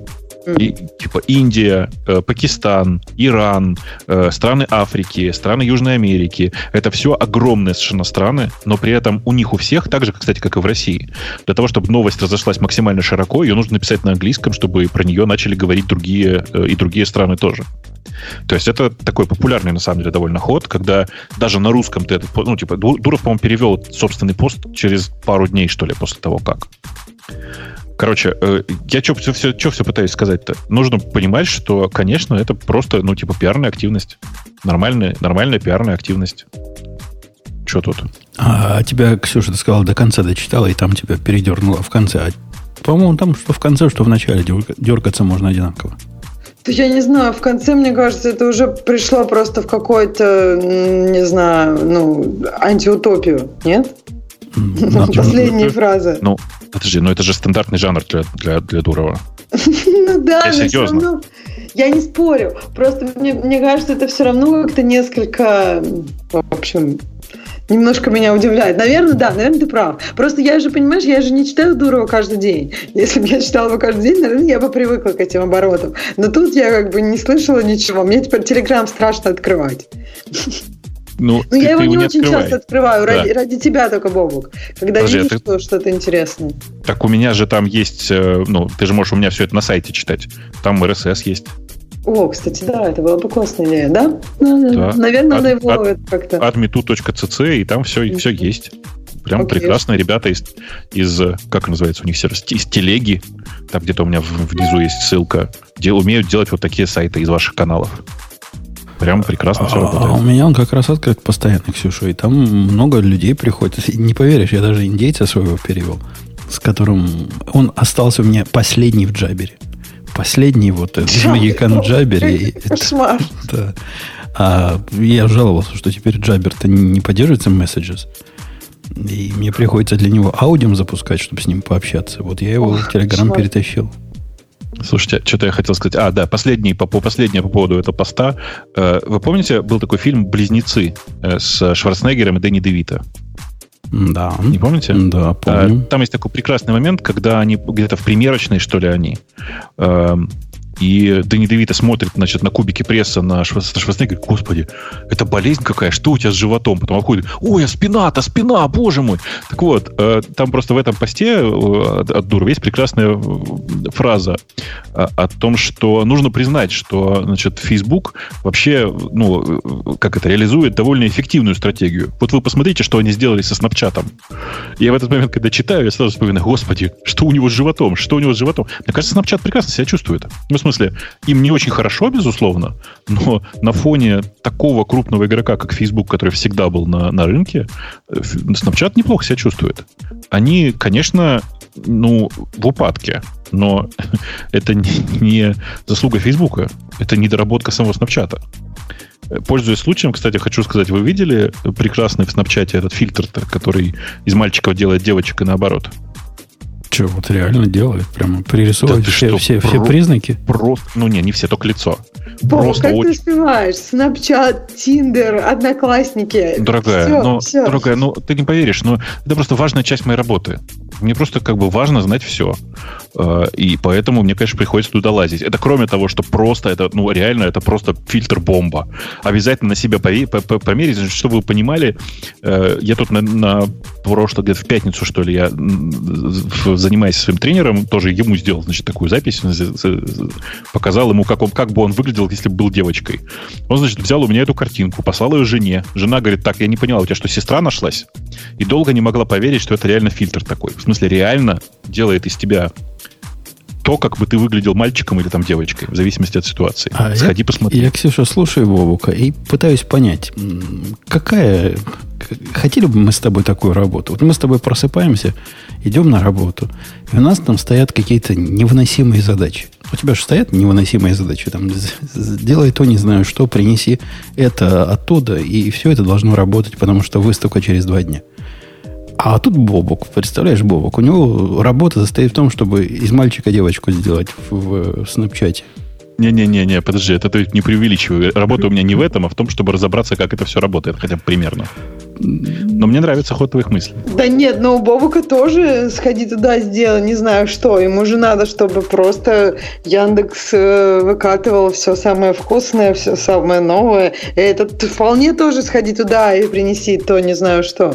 Я так вам что... картинку прислал в э, Skype. Посмотрите, как я выгляжу в э, машине в образе девушки, девушки. Что-то какая-то морда у тебя толстая разъелась. Я, я, вчера, я вчера смотрел... Разъелась. Я вчера смотрел Бобук сериал сериал, там главная героиня заснула на 200 лет, а из анабиоза вышла и такую морду за, за, за эти 200 лет наела. Прямо удивительно, чем ее там кормили. А что, в смысле, это какой сериал? Сто или сотня, такой для, подрост... а, сотня. для девочек-подростков.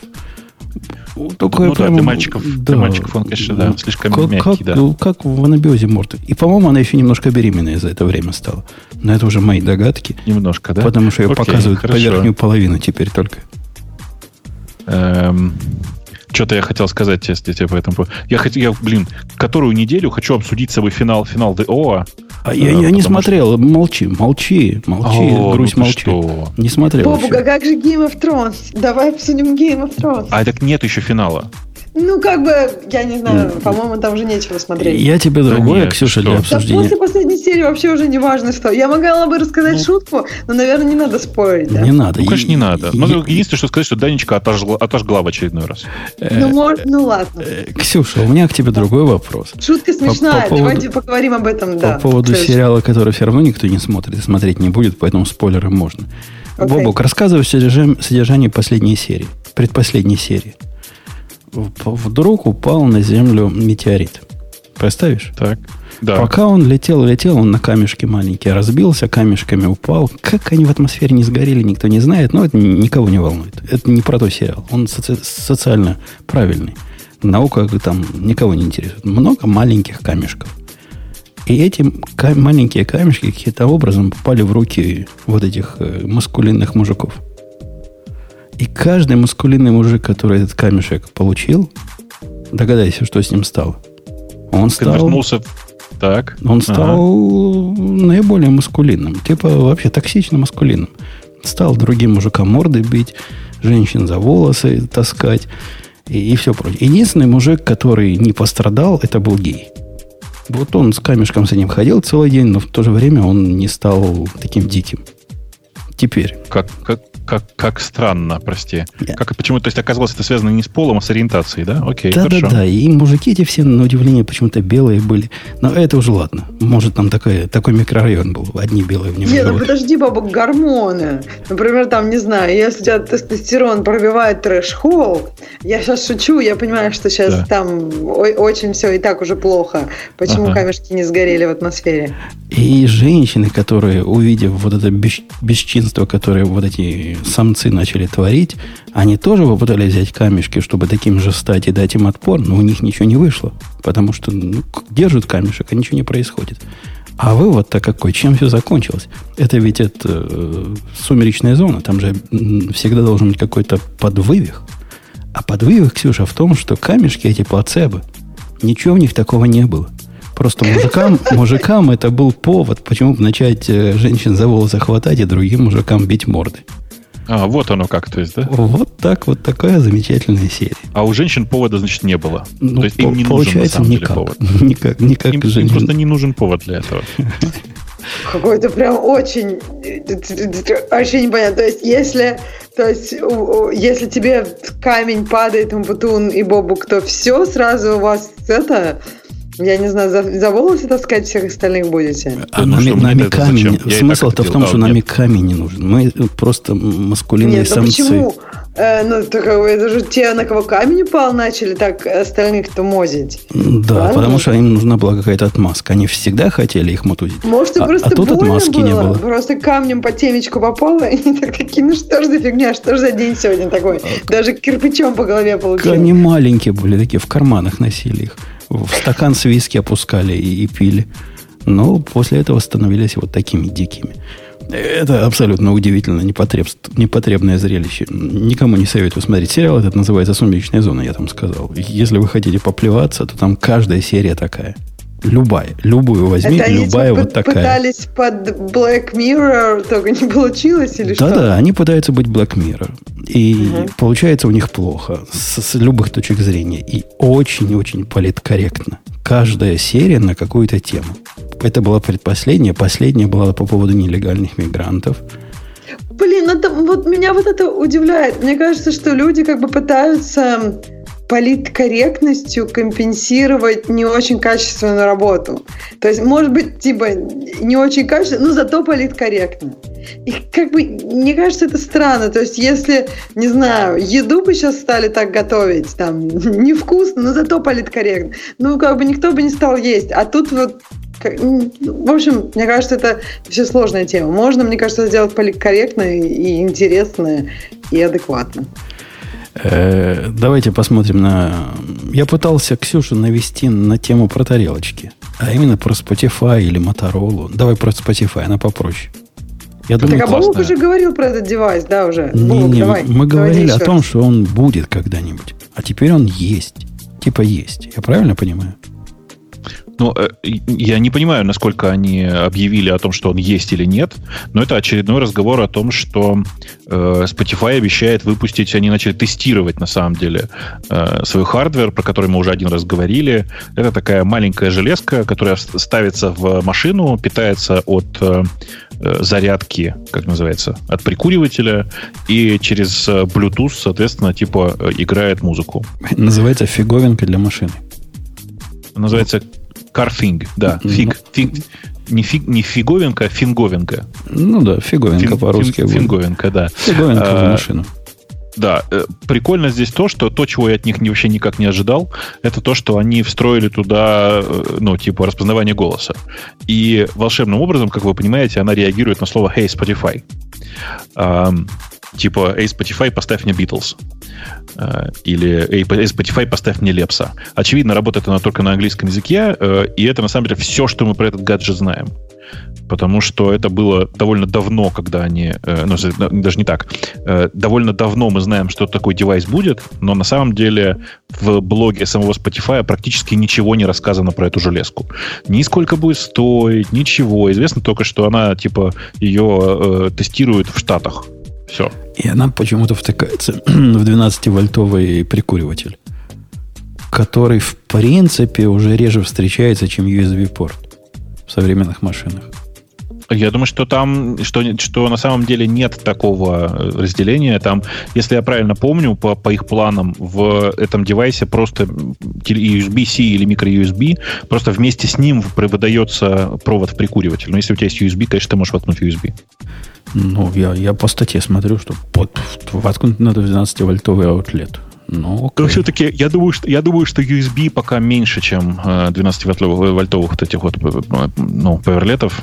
Ну, у меня есть... даже машина не самая новая, уже три года, и, и по количеству USB разных у меня больше, чем аутлетов. Это же все-таки опция. У тебя просто такой, такой набор опций был. То, по-моему, у всех джипов такие были дырки.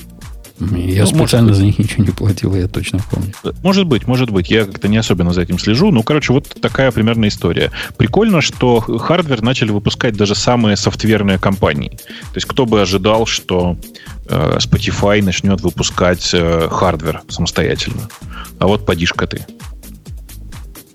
Ксения, тебе такое надо? Это я для тебя тему выбрал. Ты хочешь такое в машинку, чтобы она тебе пела человеческим голосом в ответ на твои человеческие просьбы? Я думаю, у нее Apple Music, вот смотри. Ну да, то есть как бы я, у меня вообще нет с этим проблем. Я вообще обычно слушаю книжки, я захожу в машину, сажусь, все начинает само играть, и все. И, есть, и даже в самых заскорузлых, которые вот э, не умеют, э, как это называется, э, скажи, Бобок, ото, ну как интеграция дисплея называется?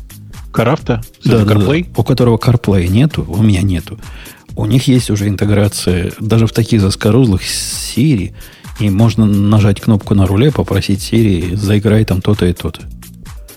То есть... Я тебе больше того скажу. Э, на самом деле ничего не мешает то же самое делать на андроиде с э, Google Assistant и получать примерно тот же самый результат.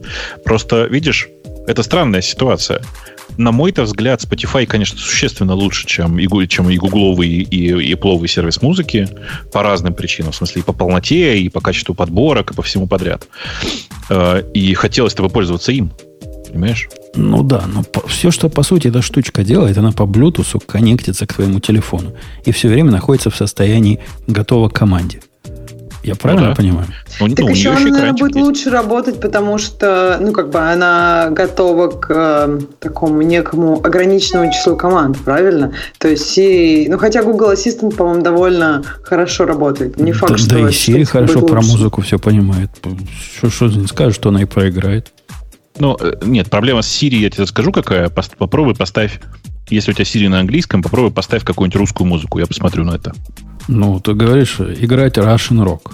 Она говорит, what? Не, Russian Rock это фигня. Ты поставь что-нибудь серьезное такое, популярное, типа Стаса Михайлова.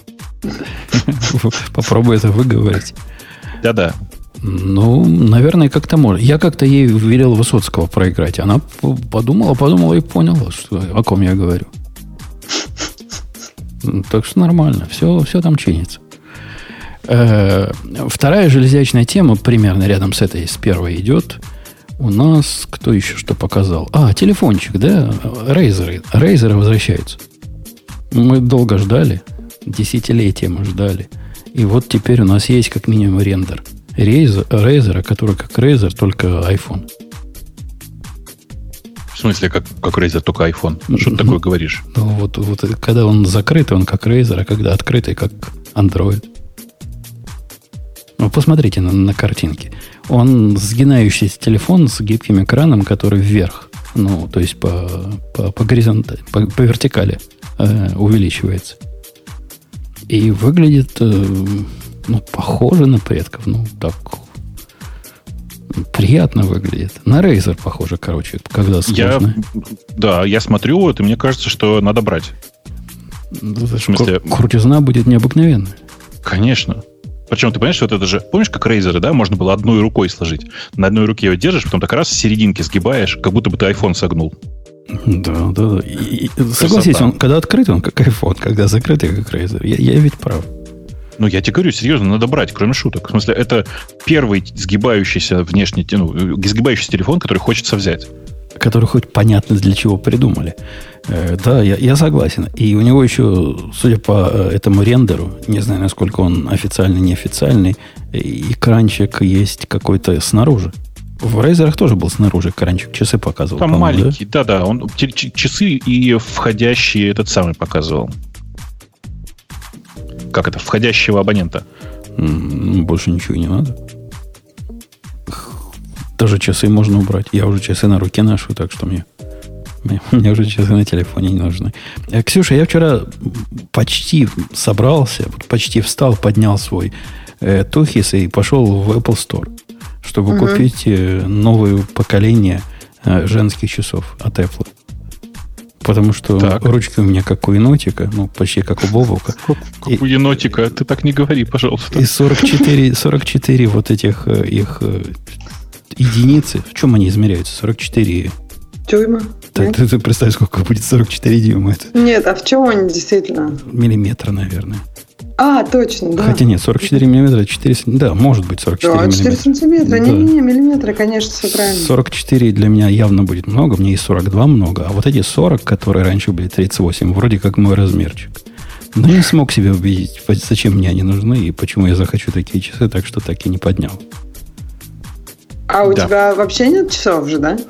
У меня есть Apple Watch первого поколения. Ух. А сейчас я ношу Нет, на руке ну... круглые обычные часы.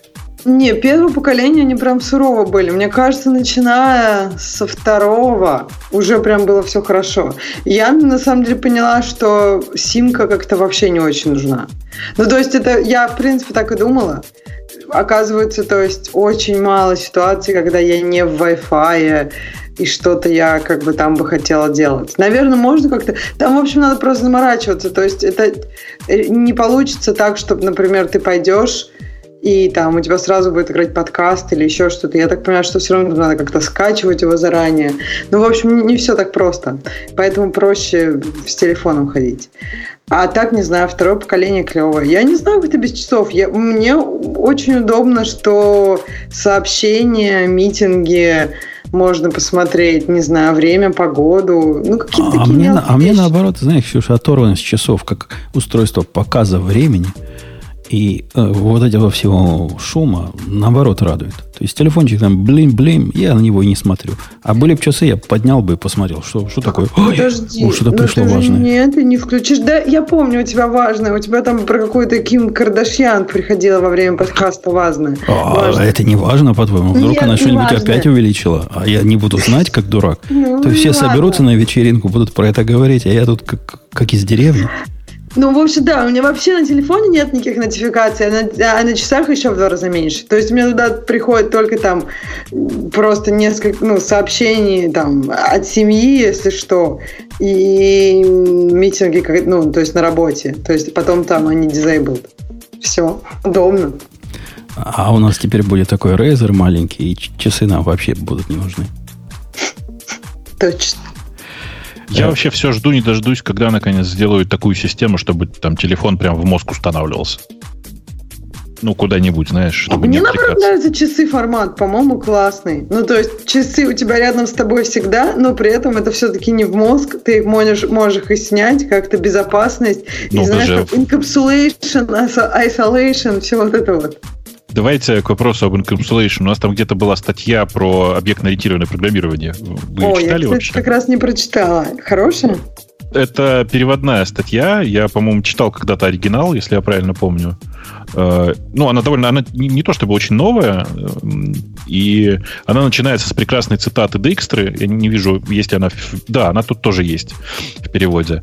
Э, Дейкстра в какой-то момент говорил, что э, объектно-ориентированное программирование это просто исключительно отвратительная идея, которая могла зародиться только в Калифорнии ну, Дейкстер же вообще как бы был специалист по сарказме, ну, как это, по, по сарказму. А тут прям вообще такое, прям через, через край. Эм, я, кстати, с ним согласен, что такая мысль могла зародиться только в Калифорнии. Только в Калифорнии так приятно. Э, короче, статья ну, довольно большая. Не знаю, ну, Жень, ты, ты-то хоть ее читал, нет? Ну, вообще, подобных наездов много читал. И частично я с кое с чем соглашусь. Однако вот такая ковровая бомбардировка мне не кажется адекватной. Это, опять же, немножко на костях потоптаться и немножко ребенка с водой выливать. Ну вот первое, что он пишет, что самая его, видимо, главная претензия в том, что, по сути, это данные, данные это все, а код это всего лишь связующее звено. И объектно-ориентированное программирование размывает вот это дело, поскольку код привязывается к данным, и кода как э, данных как таковых больше нет в объектно-ориентированном программировании. И, в общем, он прав. И попытка ну, в объектно-ориентированном в, в таких популярных языках, ООП языках типа Java, сделать э, дата-объекты, это плохой тон. Так не делают, так не носят в этих языках объекты должны быть активные. Они не просто должны быть набором данных, но и набором того, что вокруг этих данных твой объект сможет сотворить. Ну, потому что это основная идея, на самом деле, объектно-ориентированного подхода. Про то, что объект — это объект. У него есть свойства, а есть методы. Ну, в смысле, есть способ взаимодействия с объектом. Вот я как раз и хотела сказать, что мне кажется, эта статья она немножко упускает исторический контекст. То есть исторически ООП возникла как раз от того, что было там, не знаю, структура, а вокруг нее куча методов. И как-то хотелось вот это вот связать, потому что, ну, неудобно. Потому что тебе в каждый метод надо передавать эту структуру, и как-то и, вот, и, вот гораздо удобнее, когда вот есть эта структура, а на ней вся эта куча методов, она просто вот над ней и вот у тебя появляется объект. А когда в Java потом эта идея становится, ну, я не знаю, в кавычках очень сильно улучшена до того, что все объект, и даже если у тебя нет методов, то это все равно объект. Ну, то есть вот, вот это уже, конечно, такой оверкил. Вы видели, с каким лицом смотрел на меня коллега, когда я его познакомил с, с идеей как, как эти объекты, как это в Java это называется? Такой объект, который только хранит дату. Ну, типа как стракт, в котором все публичные мемберы, в котором никаких методов нет. Он со мной потом неделю не разговаривал и, и руку не жал. А, а, а почему? Ну, то есть в, в Потому Java что это так типа не носят. Мовитон? Конечно, и все плюс плюс на мовитон. Это в любом объектно-ориентированном языке мовитон. Не для того мы объекты придумывали, чтобы вот тут опять данные и методы работы с ними разделяли.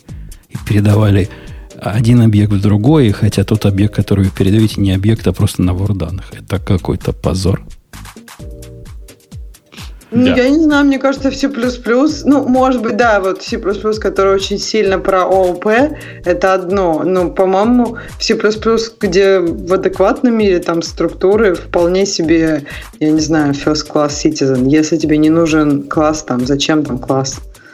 Ну, потому что это будет уже не объектно ориентировано с точки зрения... Интерпретация объектной ориентированности в C++ очень близка к Java. В Java она просто немножко уменьшена и доведена... В Java уменьшена, там даже нельзя создать технически структуру. Как, ну, она, она уменьшена класс. тем, что сложные вещи, которые показались сложными авторами Java, они выбросили. А так C++ гораздо более опасный язык с точки зрения вот вреда, который ООП может нанести, чем Java.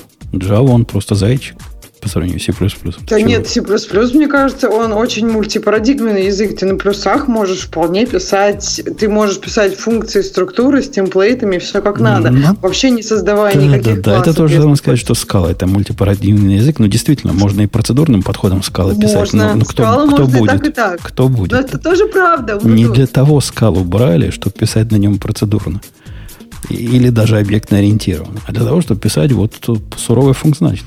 Мотивирование к сложности автор утверждает следующим пунктом, и, ну, действительно, сложность возрастает экспоненциально. Это не совсем следствие того, что данные с кодом перепутаны.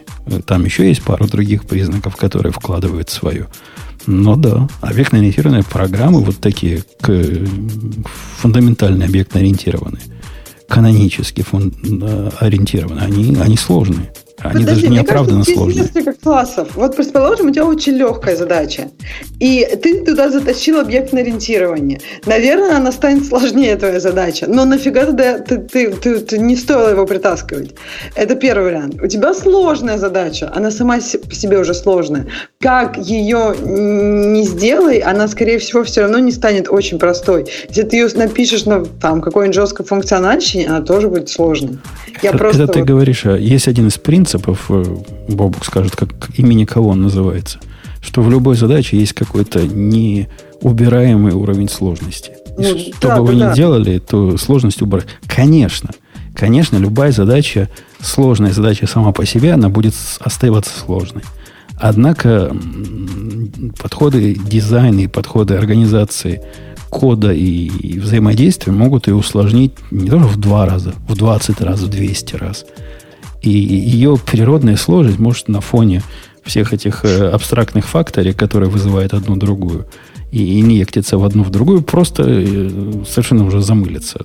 Вот. Не-не, могут. Я, я тут не спорю. Я просто имею в виду, что если мы говорим... Вот, вот именно, что C++, мне кажется, это неправильный язык или вообще объектно-ориентированная парадигма, она не очень подходит для каких-то задач э, очень простых. Ну, то есть, если туда, если у тебя вот вообще нет этого концепта, если тебе не нужно связывать там методы с данными, у тебя там, не знаю, одна структура, одна функция, но не надо больше ничего делать.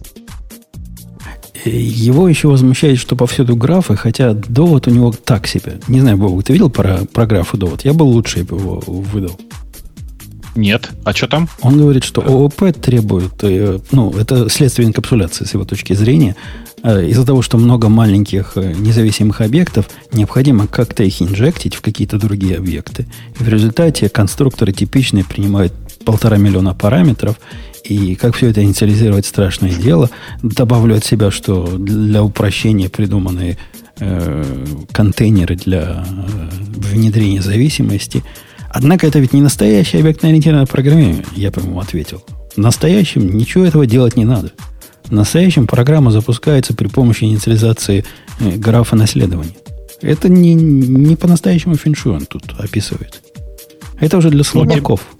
Понравился, он говорит, а? Э, вам нужен был банан, вы получили гориллу, держащую банан и целые джунгли. Это э, ссылка на Кука. В смысле, есть такой, э, как это, Джон Кук его зовут. Есть огромная статья про, про, про это. Можешь сходить посмотреть. У него там такая, такой пост большой. А там, там ссылка, по-моему, есть. Да, да, да, да, да. Это, это, мне кажется, фраза и есть ссылка. Так что можно, да, сходить. Да. А, все, я прошел по ссылке. Оказывается, это же даже не Кук говорил, это цитата из Армстронга, который э, Эрланг. Не, тот, что на, на трубе играет, другой. Да, нет, не тот, другой. Нет, другой. И не тот, который в космос летал. Да. И не тот, который на Луне был. Э, задача поперечных, поперечных срезов, поперечных срезов, это он о чем вообще говорит? Э, Пытаюсь найти. Величина, ага. Взаимодействующие объекты, да? Судя по всему. То есть, когда у тебя кросс-объектный концерн такой возник. Ну да. Типа, не совсем понятно, как правильно организовывать... Короче, какой метод должен правильно э, организовывать э, кросс, э, кросс-объектное взаимодействие. Типа... Мне кажется, что это не, не про объектную ориентированность, это если думать про там single responsibility, когда у тебя действительно есть очень много мелких объектов, это не обязательно чистое ООП. В ООП могут быть объекты не такие уж мелкие, про которые он говорит. Но действительно это такой трейдов, когда у тебя все очень... Э, все имеет одну функцию, потом как это все связать, в том, чтобы оно в связанном состоянии работало. То есть есть плюсы и минусы любого подхода. И поддерживая тебя, тоже хочу сказать, что и в альтернативных подходах выделение каких-то сущностей, ну, как хотите их назовите, модули, пакеты, да что угодно, любых сущностей, которых вы пытаетесь организовать ваш код, вы же какие-то сущности придумываете, если код больше 10 строк, больше 100 строк. Разделение их сущностей прям проблема проблем. Фактически никогда с первого раза правильно не получается, даже опытных программистов. Так видишь, там одно дело разделить, а потом уже все связать надо. Мне кажется, он говорит о другом. Мне кажется, он говорит о том, как потом они, они все должны взаимодействовать. Ну, это side effect разделения. Если бы ты все, да. все впендюривала в, одну, в один файл, то не было бы такой... О, по поводу впендюривания в один файл. Бобок, ты пропустил начало нового сериала в нашем подкасте. Какого? Как он потом брал на работу другого сетевого? Так. Это же без тебя началось, да? Без меня, без меня. У меня сейчас на испытательном сроке чувак, который был нашим конкурентом по бизнесу, продал свою компанию, деньги ему не проблема, но хочет вернуться в программирование, потому что он программист. Он не CTO, он как бы владелец компании был. Но ага. CTO заодно. И упал мне на хвост, значит, хочу к вам, хочу к вам. Начальник попросил по, по, по, проверить, насколько, значит, он подходит к нам. И я им дал Понимаешь, когда берешь людей такого уровня, которые создают вещи, которые работают и которые продаются за большие деньги, их ты так просто не проинтервьюируешь. Это не...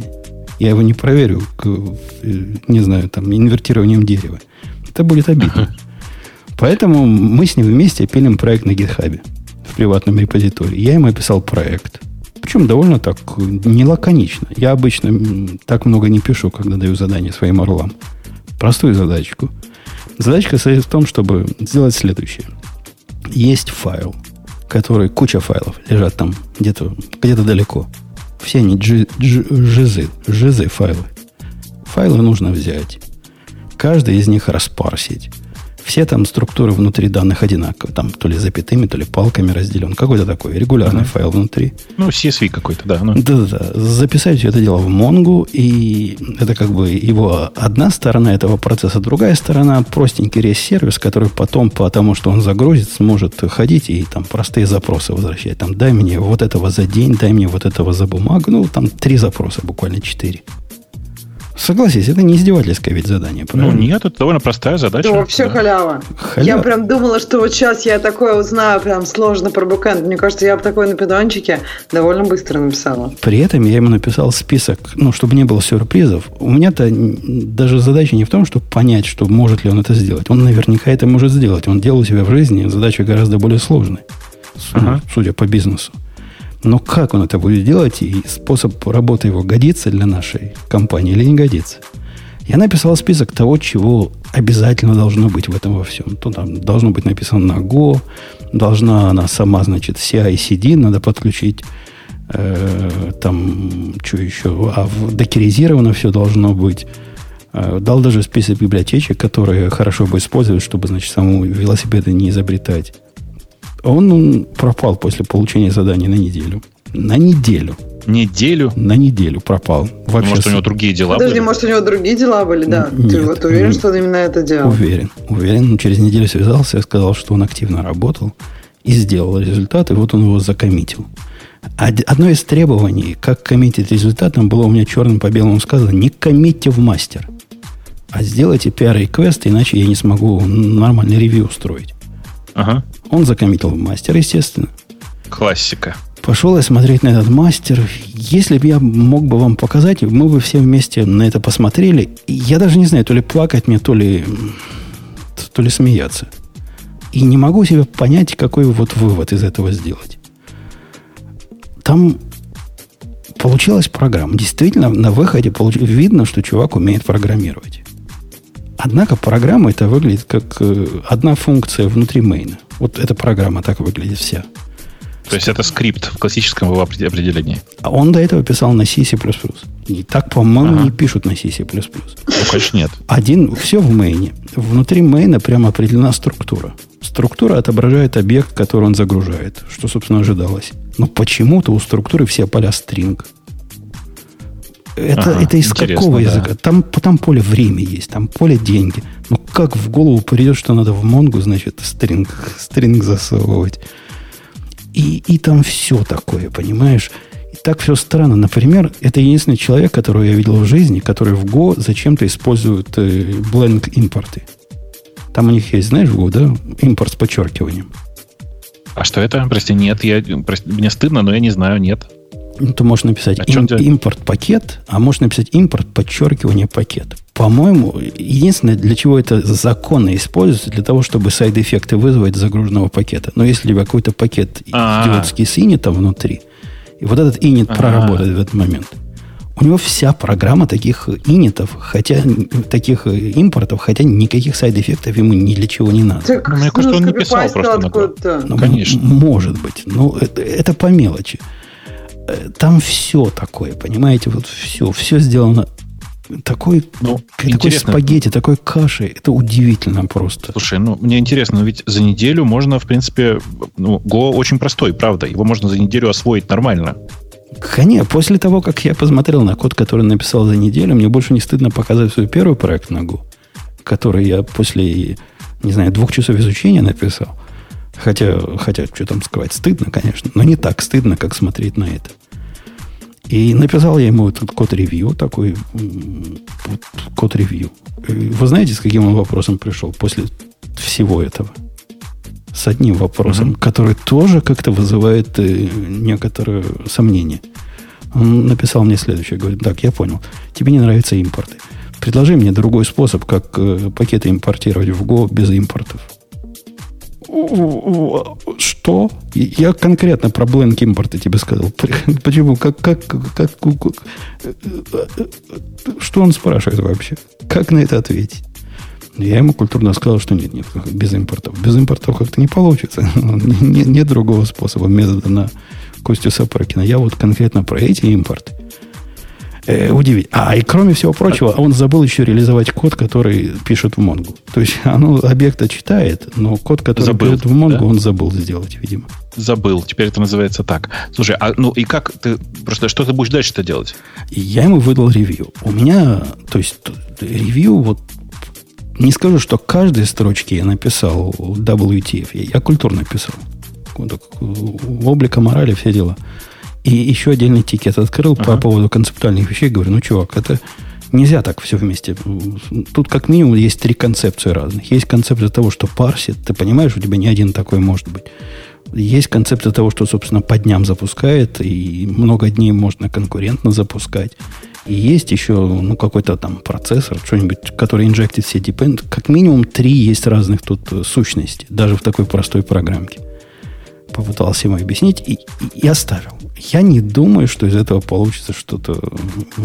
Ну, возможно, он меня удивит. Я тут сам себя держу за язык, потому что я не уверен, как вот таких людей на работу принимать. Я никогда таких людей на работу не принимал, вот которые потенциально очень умные, и которые могут делать вещи. Вот может любую вещь сделать, дай ему задание, бизнес-задание, он ее сделает. Черт его знает, как с ними надо. Может, я к нему слишком придираюсь. Ну, и... подожди, подожди. Сейчас же важный момент, как он прореагирует. Эм, пока он прореагировал, спасибо сказал. Он с самого начала мне попросил сделать ревью жестокое. Говорит, сделай мне самое жестокое ревью, которое ты можешь себе представить. Я, я такое и собирался. И вот после, после ревью он пока, это уже пошло дня 4 с тех пор, он пропал, вот только про импорты вопросы задал. Ну, подождем еще недельку, посмотрим, что из этого получится. Но ситуация пристраннейшая. Вот очень странная ситуация. Если бы Слушай, это был нет, другой программист, я бы с ним уже попрощался. Подожди, здесь интересный вопрос вот какой. Как, будет ли прогресс от э, первой до второй подачи? Возможно, что он действительно давно не программировал, хотя это, конечно, само по себе довольно стрёмно. И поэтому вот он такой ну, не, не, не очень пока понимает, что к чему. Но здесь важный вопрос, и получится ли что-то изменить у него э, от подхода под, к подходу. Меня, То меня тоже подход? больше всего интересует результат от моего ревью, что получится. Это действительно да, вопрос да. вопроса. Это а скажет нам вопрос, про все. Кто вам нужен? И вообще, как бы, ну, то есть, если ты говоришь, что вот он может написать все, что угодно, вам нужен такой человек, который нам пишет, например, некачественно все, что угодно? Некачественно не надо. Мне надо, чтобы он качественно, относительно качественно написал. Я ему с самого начала сказал, что я его буду ревьюить просто до, до последнего, хотя на практике мы вот такого террора не устраиваем, но первое ревью будет такое. И так мы поймем, можем ли мы вместе с ним работать. Мне нужен человек, который, которому можно дать бизнес-задание, и он сделает результаты, которые я смогу потом открыть и не буду плеваться. Вот такая у меня цель. Речь вовсе не идет о идеальном коде. Однако разница между идеальным не, не, кодом... Не про идеальным, но это просто, что ты рассказал, как-то вообще сурово. То есть все положить в одно и вот это меня больше всего спущает. И копипастить из каких-то странных мест.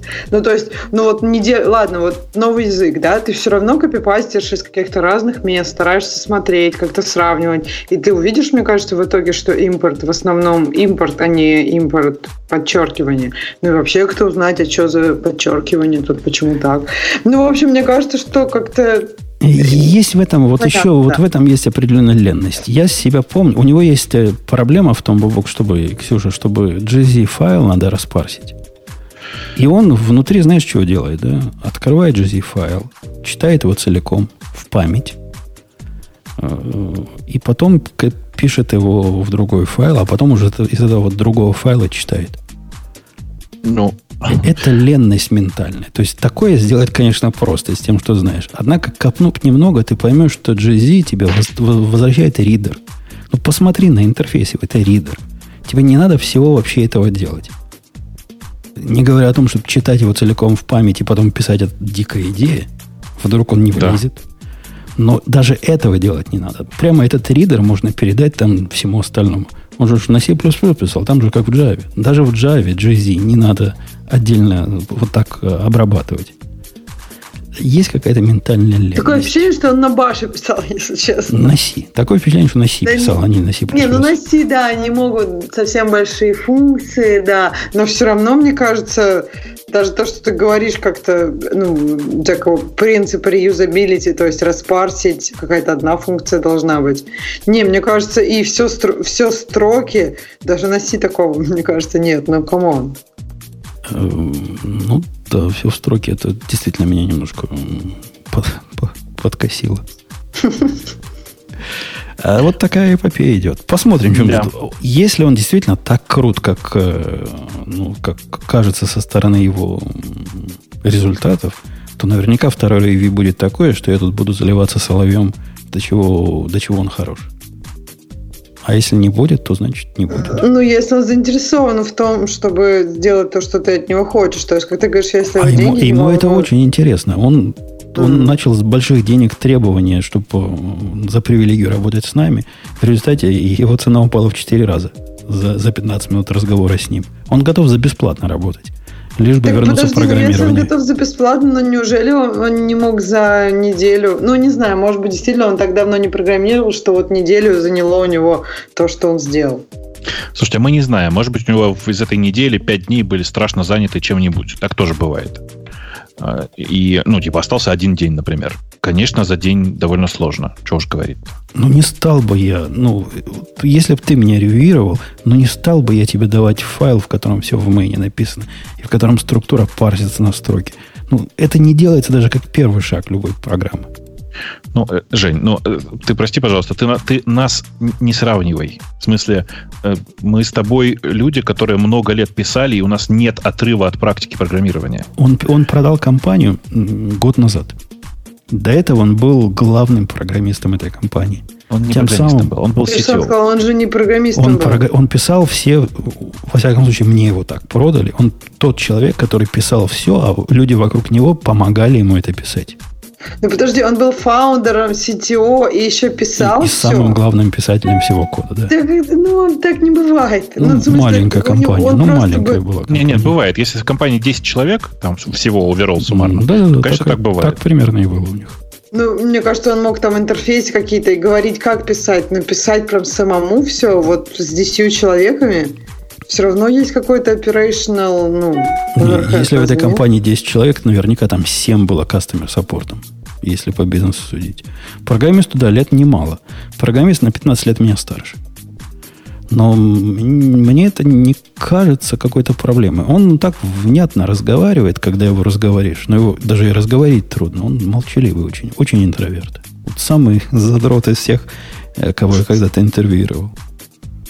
Слушай, э, ну, может быть, видишь, может быть, еще стоит ему дать задачу какую-нибудь на что-нибудь менее инженерное, потому что задача, которую ты дал, она не, не про алгоритмы. Понимаешь, да?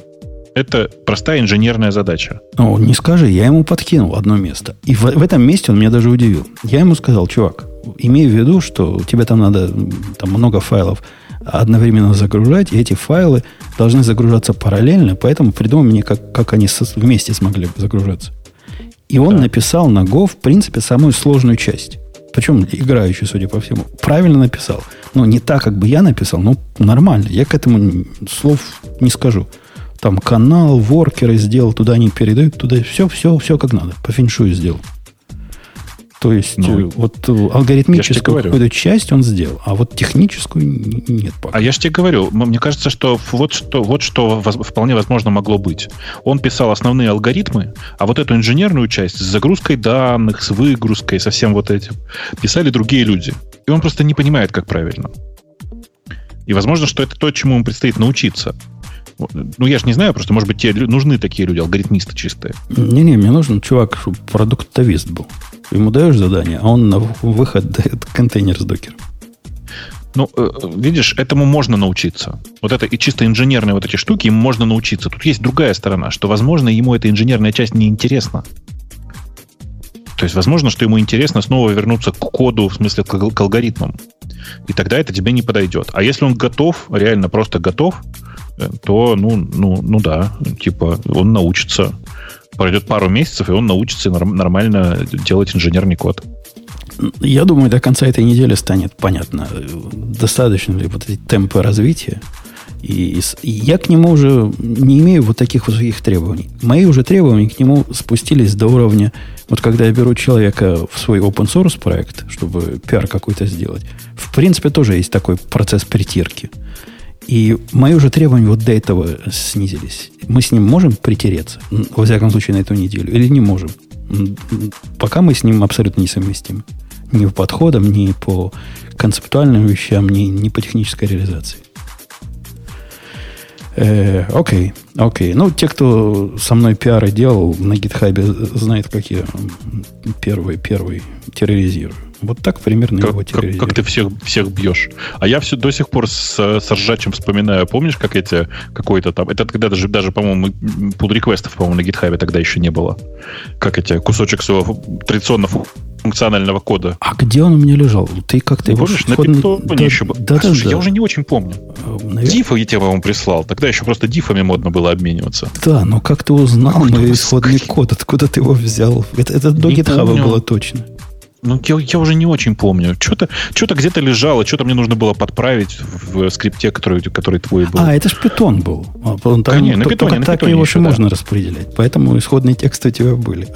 Кто-то их получил, непонятно. Видимо, где-то я их выложил. Да-да-да. Был, Ностальгическая такая история, было, помнишь, да? Было суровенько. Я не знаю, ты тогда смог прочитать или нет, потому что я же что, я по-быстрому там в лисповом стиле нафигачил. Фигак-фигак в питон, прямо вот так Ксюша, ты бы это видел. У тебя бы сейчас ум за разум зашел от Бобуковского пиар квест. Он, он был такой Ой. сложный. Он был...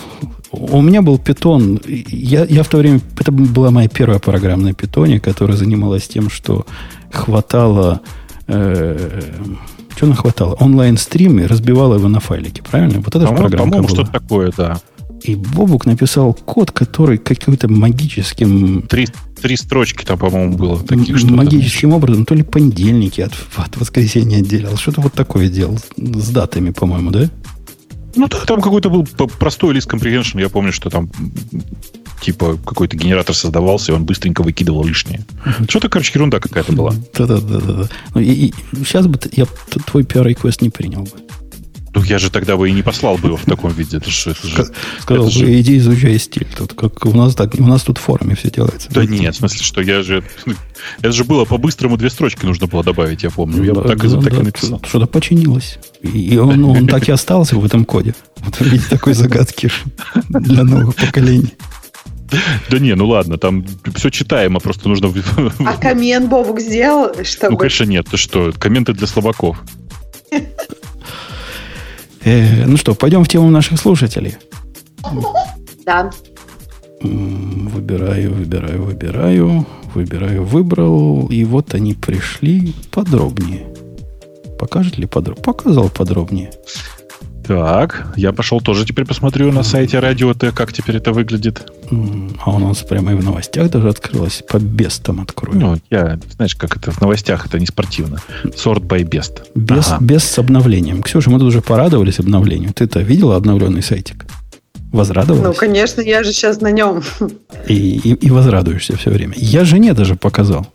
Она говорит, да, стало лучше. А моей жене угодить трудно. Говорит, э, модно, молодежно, стильно, легко. И похоже на то, как было раньше, но лучше. Да. Да. Не, на самом деле, на то, как было раньше, практически не похоже. И мне кажется, это плюс. В смысле, что реально хорошо обновился сайт. Прям приятно обновился сайт. Э, что там? Действительно, всех с обновлением, всех, всех поздравляю, все такое. Значит, про удаление Яндекс МВМ поговорили, про, про этот самый, про новую уязвимость в Intel, а на самом деле не только в Intel, но практически в, во всех Intel, хотя нет, в основном в Intel, вру. Э, посмотрели, да, уже? Ну, краем глаза. Я, я видел реакцию Apple, что говорят, то починить можем, только на 40% производительности упадет. А так нормально. Ну, все-таки до 40% может упасть.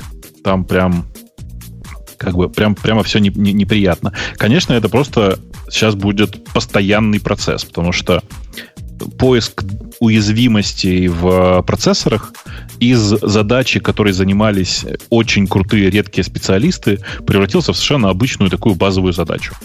А надо сказать, что разработчики процессоров от этого отвыкли.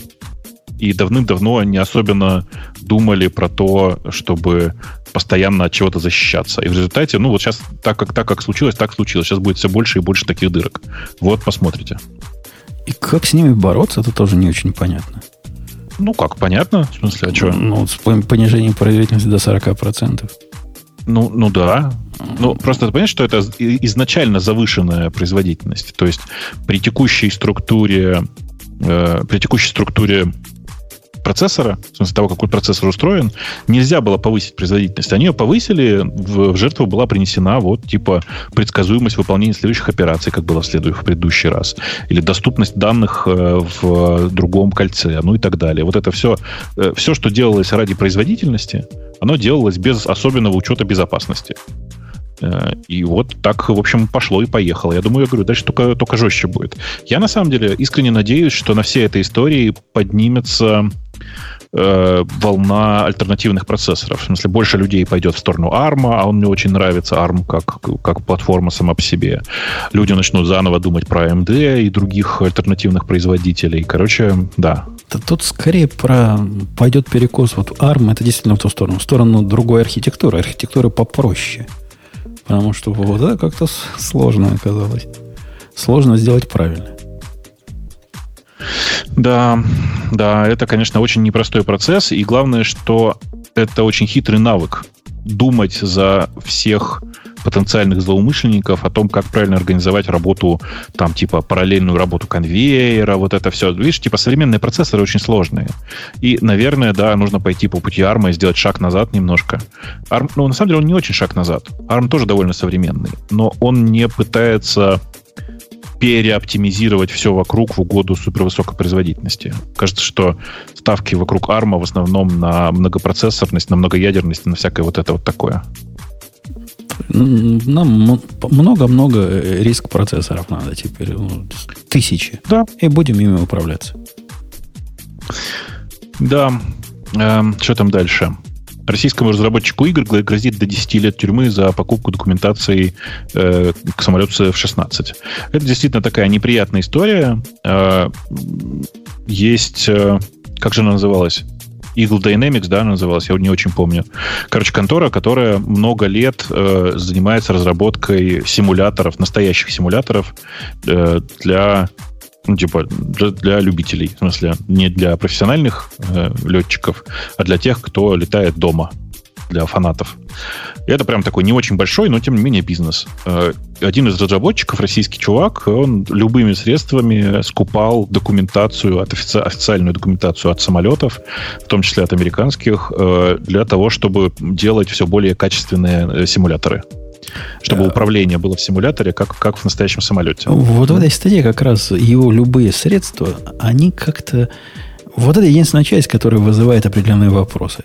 То есть э, он деньги брал и свои, деньги брал и компании, судя по всему. В общем, любыми способами пытался где-то на eBay, кто, кто продаст да документацию. Нет, деньги, деньги компании он не брал, в том-то и дело. Покупал на свои все время. Тоже само по себе странно. Ну, э, да, тут, видишь, такой прикол, что э, человек все делал на свои, покупал все сам, э, и, ну, судя по всему, он реализовывал, на самом деле, это не для того, не для компании, а просто из собственного интереса. Э, я уверен в реальности, я прям реально уверен, что у чувака не было никакого злого умысла, и он просто, ну, как бы сказать, заигрался. То есть... А, а у кого, у кого да. можно купить документацию, которая не на, на eBay? На eBay, на eBay. вот прямо бери, не хочу, лежит. Конечно, сходи, посмотри. Okay. В том-то и дело, понимаешь? В том-то и ужас. Э, надо сказать при этом, что F-16 и F-16C это сколько лет этим самолетам? Ну, типа 30-40 уже. То есть, по идее, они чудовищно outdated. Э, и, ну, я не очень понимаю, откуда там секретность вокруг этого. Но, наверное, видимо, гриф секретности с военных самолетов не снимается никогда. Я не очень за этим слежу. В общем, короче, шум-то на самом деле в том, что его, наконец, экстрадировали в США, причем экстрадировали, ну, глупым образом. Чувак поехал отдохнуть в Грузию. Там его и повязали. Я думал, это абстрактный страх был, что когда попадет в Америку, а уже все, нет, да? Нет, уже все. Нет, его повязали, его прям повязали, и он, да, собственно, все, он теперь э, там.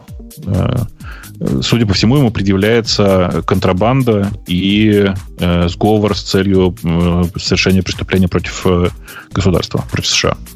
Я думаю, мало не покажется, особенно на волне, как сейчас э, не любят русских шпионов.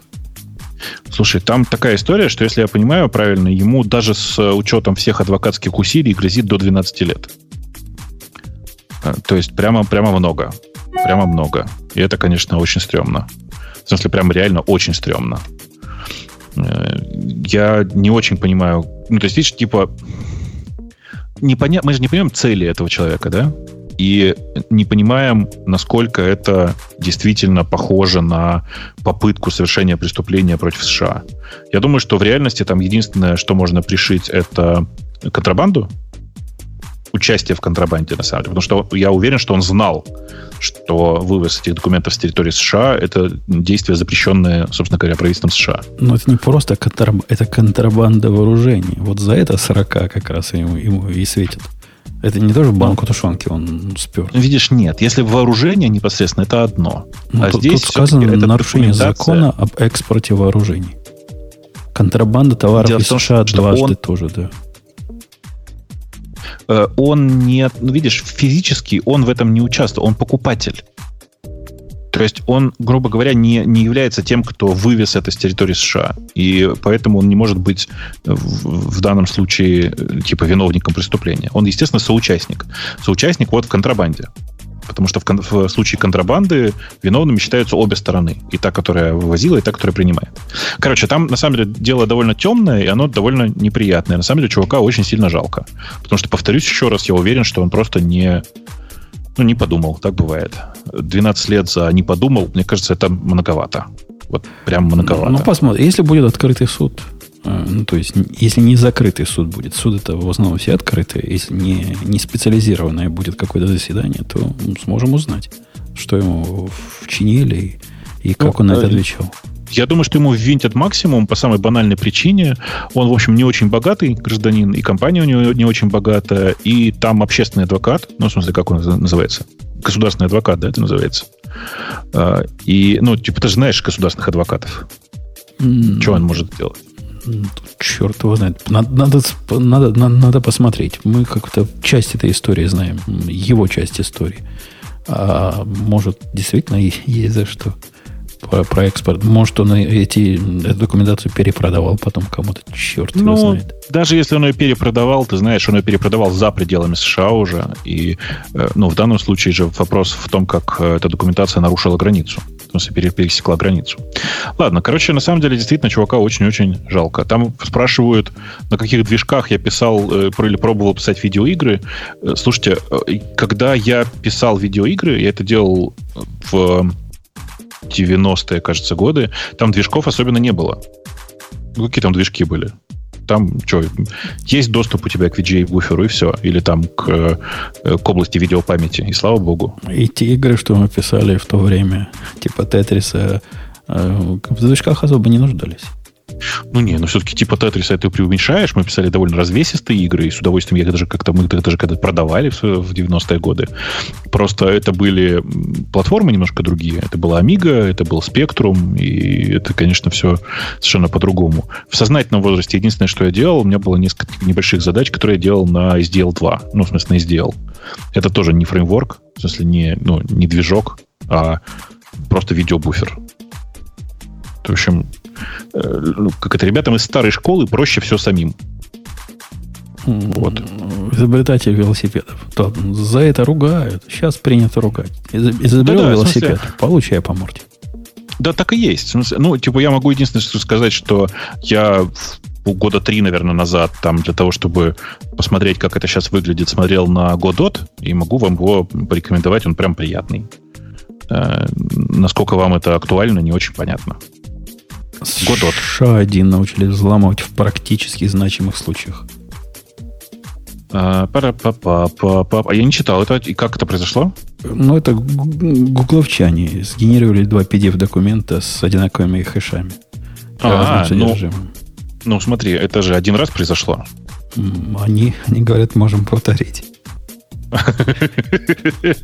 Женя, формулировки у тебя, конечно. Да. Ну, в общем, SHA-1 для использования сертификатов, они утверждают, стало теперь реально опасным. Нет, подожди, подожди. Ты, ты сейчас меня путаешь. Если ты говоришь про историю с, с двумя PDF-документами, то она старая. Э, мы ее обсуждали в радиоте, напомню.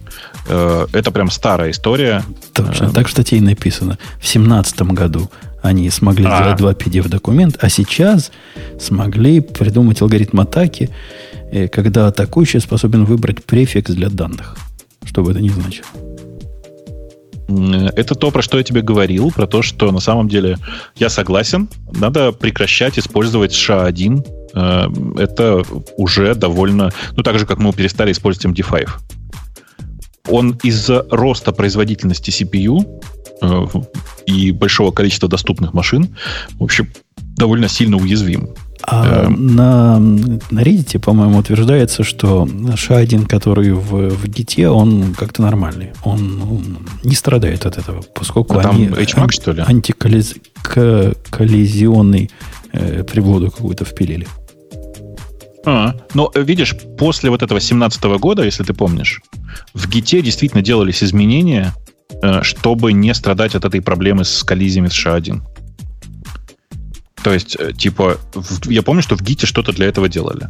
Мы просто после тогда, тогда того выпуска, когда это обсуждали вот это в 2017 году, мы это обсуждали, что что-то будут делать.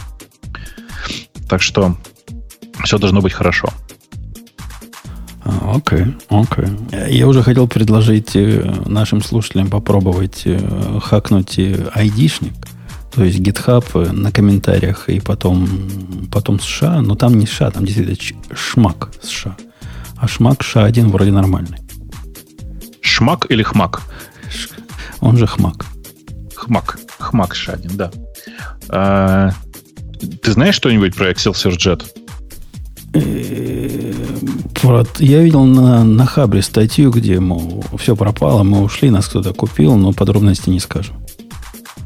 Это ну, AOT-компилятор. Как там написано, единственный, единственный работающий и эти компилятор, который, ну, для JVM, и 18 лет пилили-пилили и сказали, все, хватит. Допилили. Больше не будет нового. Да, ну, короче, видимо, компанию продали, и люди пошли заниматься другими продуктами. Что, все понятно. 18 лет работаю, коту под фост. И я, я подозреваю, что их граль, типа, снизу так постучался. Ну, я, я надеюсь. На самом деле, у меня большие надежды на Graal, и при этом я очень надеюсь, что Oracle заставят поменять лицензию на Graal, потому что она прямо совершенно не, она богомерзкая. Просто отвратительная лицензия. Я как-то далек от лицензионных проблем Graal. А там какая-то... А там такая лицензия, что ты не можешь... Да, там, там такая лицензия, что ты вообще ничего не можешь, если не заплатишь. Если коротко. То есть... У нас, у нас школьники в чате. Кому нужна Java сейчас, все правильно.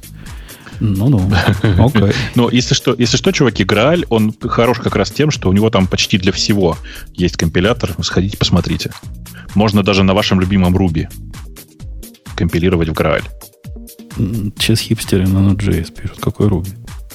Ты что? А, ну так для, для, для JavaScript там тоже есть, если я правильно помню. Сходите на Грааль, посмотрите. Э, окей, окей, окей.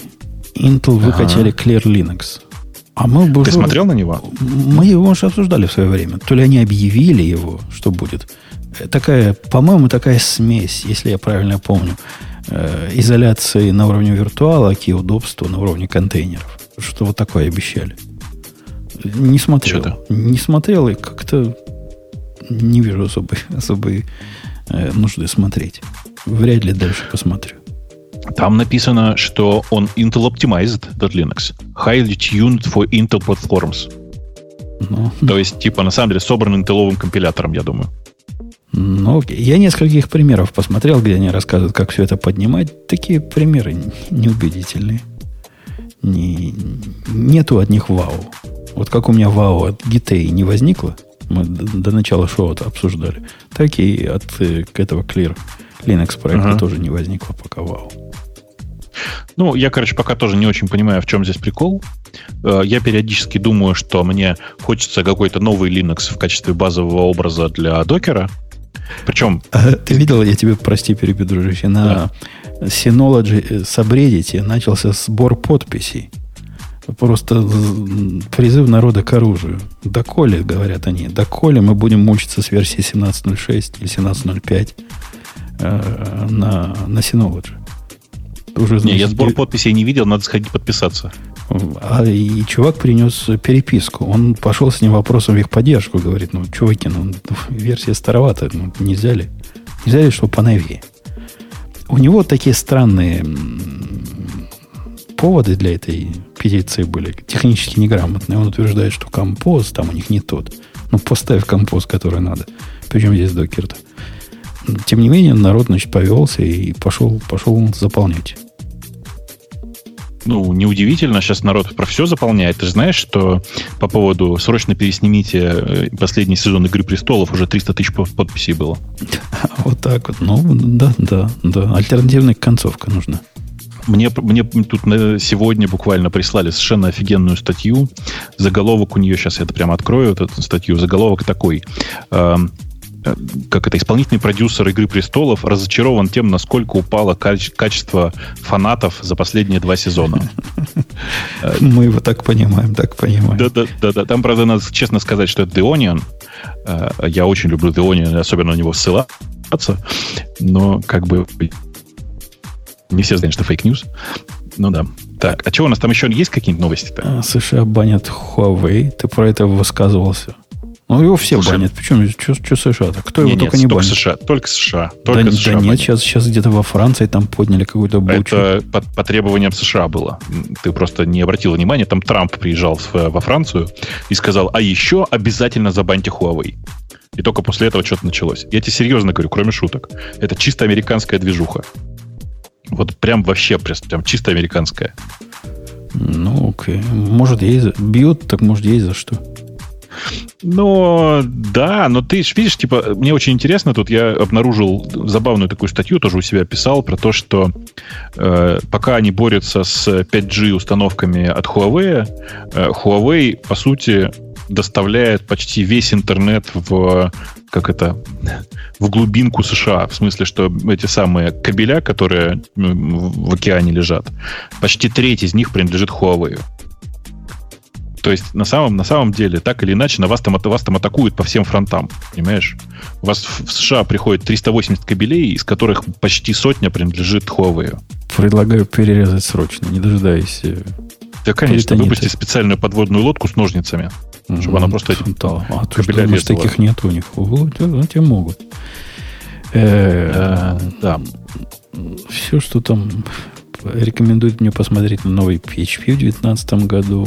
Сейчас мы с Бобиком все бросим, пойдем PHP Я изучать. читал эту статью, кстати. Я читал эту статью, в ней очень прикольно. Вот, знаешь, там чувствуется, что у чувака тоже болит, но ему хочется сказать, ну вот смотрите, нам, у нас, конечно, все плохо, но прогресс-то ведь есть. Потому что в статье, знаешь, такой, ну да, вот мы ждем async await, наверное, скоро у нас тоже асинхронность будет, как у всех больших. Но смотрите, смотрите, у нас же теперь есть нормальная инкапсуляция. То есть Понимаешь, как бы, э, по-моему, везде уже есть асинхронное программирование. Просто везде. Я не знаю, куда его можно, где можно не найти его. Но вот и в PHP тоже скоро будет. То есть такая статья специфическая. Ну, тем не менее, не надо отрицать. Правда, у PHP сделали большой прогресс за последние 10 лет. Просто нужно было с самого начала такой быть, как сейчас вот они стали.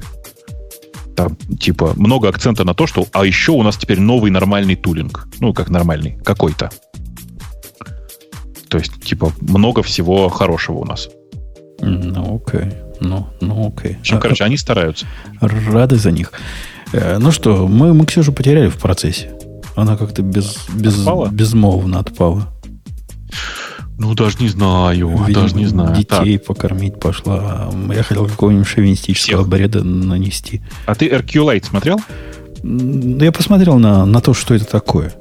Ну, он как-то к ару не относится. Ни к ару, ни к расту не относится. Он к А я не понял, SQLite почему он относится. R-то? Ну да, это Э, Потому что база на базе SQLite, SQLite, да. Может, он ремонт или какой-то ре- редистрибьютор. Он как SQLite, только его можно шардировать. Насколько я понимаю. Он как SQLite, только сервер, и его можно шардировать. Да, да. Ну, такая балалайка. Набрала кучу звездочек, то есть народ, наверное, этим пользуется для чего-то. Как-то, наверное, Ну, это надо кому-то. Я тоже не очень понимаю, зачем. Прям не очень понимаю. Но как бы людям зачем-то надо. Прикольно. На самом деле, она довольно старая, эта история. То есть там ничего такого особенно нового нет. Ну, может, может быть. А все остальное кажется довольно скучное. База данных от Huawei? Ты нее смотрел? Я нет. Нет. А что за база данных? Прямо открою. Что за storage? Они не говорят. А говорят database, да. И storage, и storage. И database, и storage. Gauss DB? А, Тут видео только посмотреть можно. Ну, как Он- бы, пока код посмотреть нельзя, мы же не знаем. AI Native Distributed Database. То есть А. AI Native, понимаешь, это не, А, понятно, да. не шутейная заявка.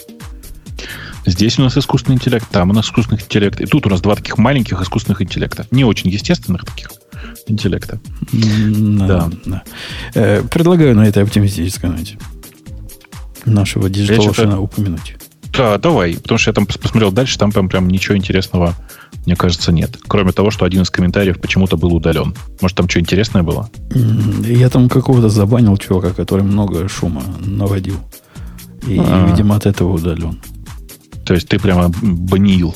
Ну, Тогда давай откручивать нашу немножко, прекрасную рекламу. немного, временно. Я, я всегда первый раз баню то ли на день, то ли на неделю. Ну, как на- по настроению. Не на вечно. Все понятно. Digital Ocean пошел. Это шоу создано при поддержке Digital Ocean. Digital Ocean – провайдер доступного облачного хостинга. Всего за 55 секунд и 5 долларов в месяц вы можете создать свой облачный сервер в одном из дата-центров, расположенных в Нью-Йорке, Сан-Франциско, Амстердаме и Сингапуре, и управлять им с помощью простой, интуитивно понятной панели управления или воспользоваться мощным API. Начните прямо сейчас. Введите промокод RadioDefist при регистрации и получите 10 долларов бонуса на аккаунт.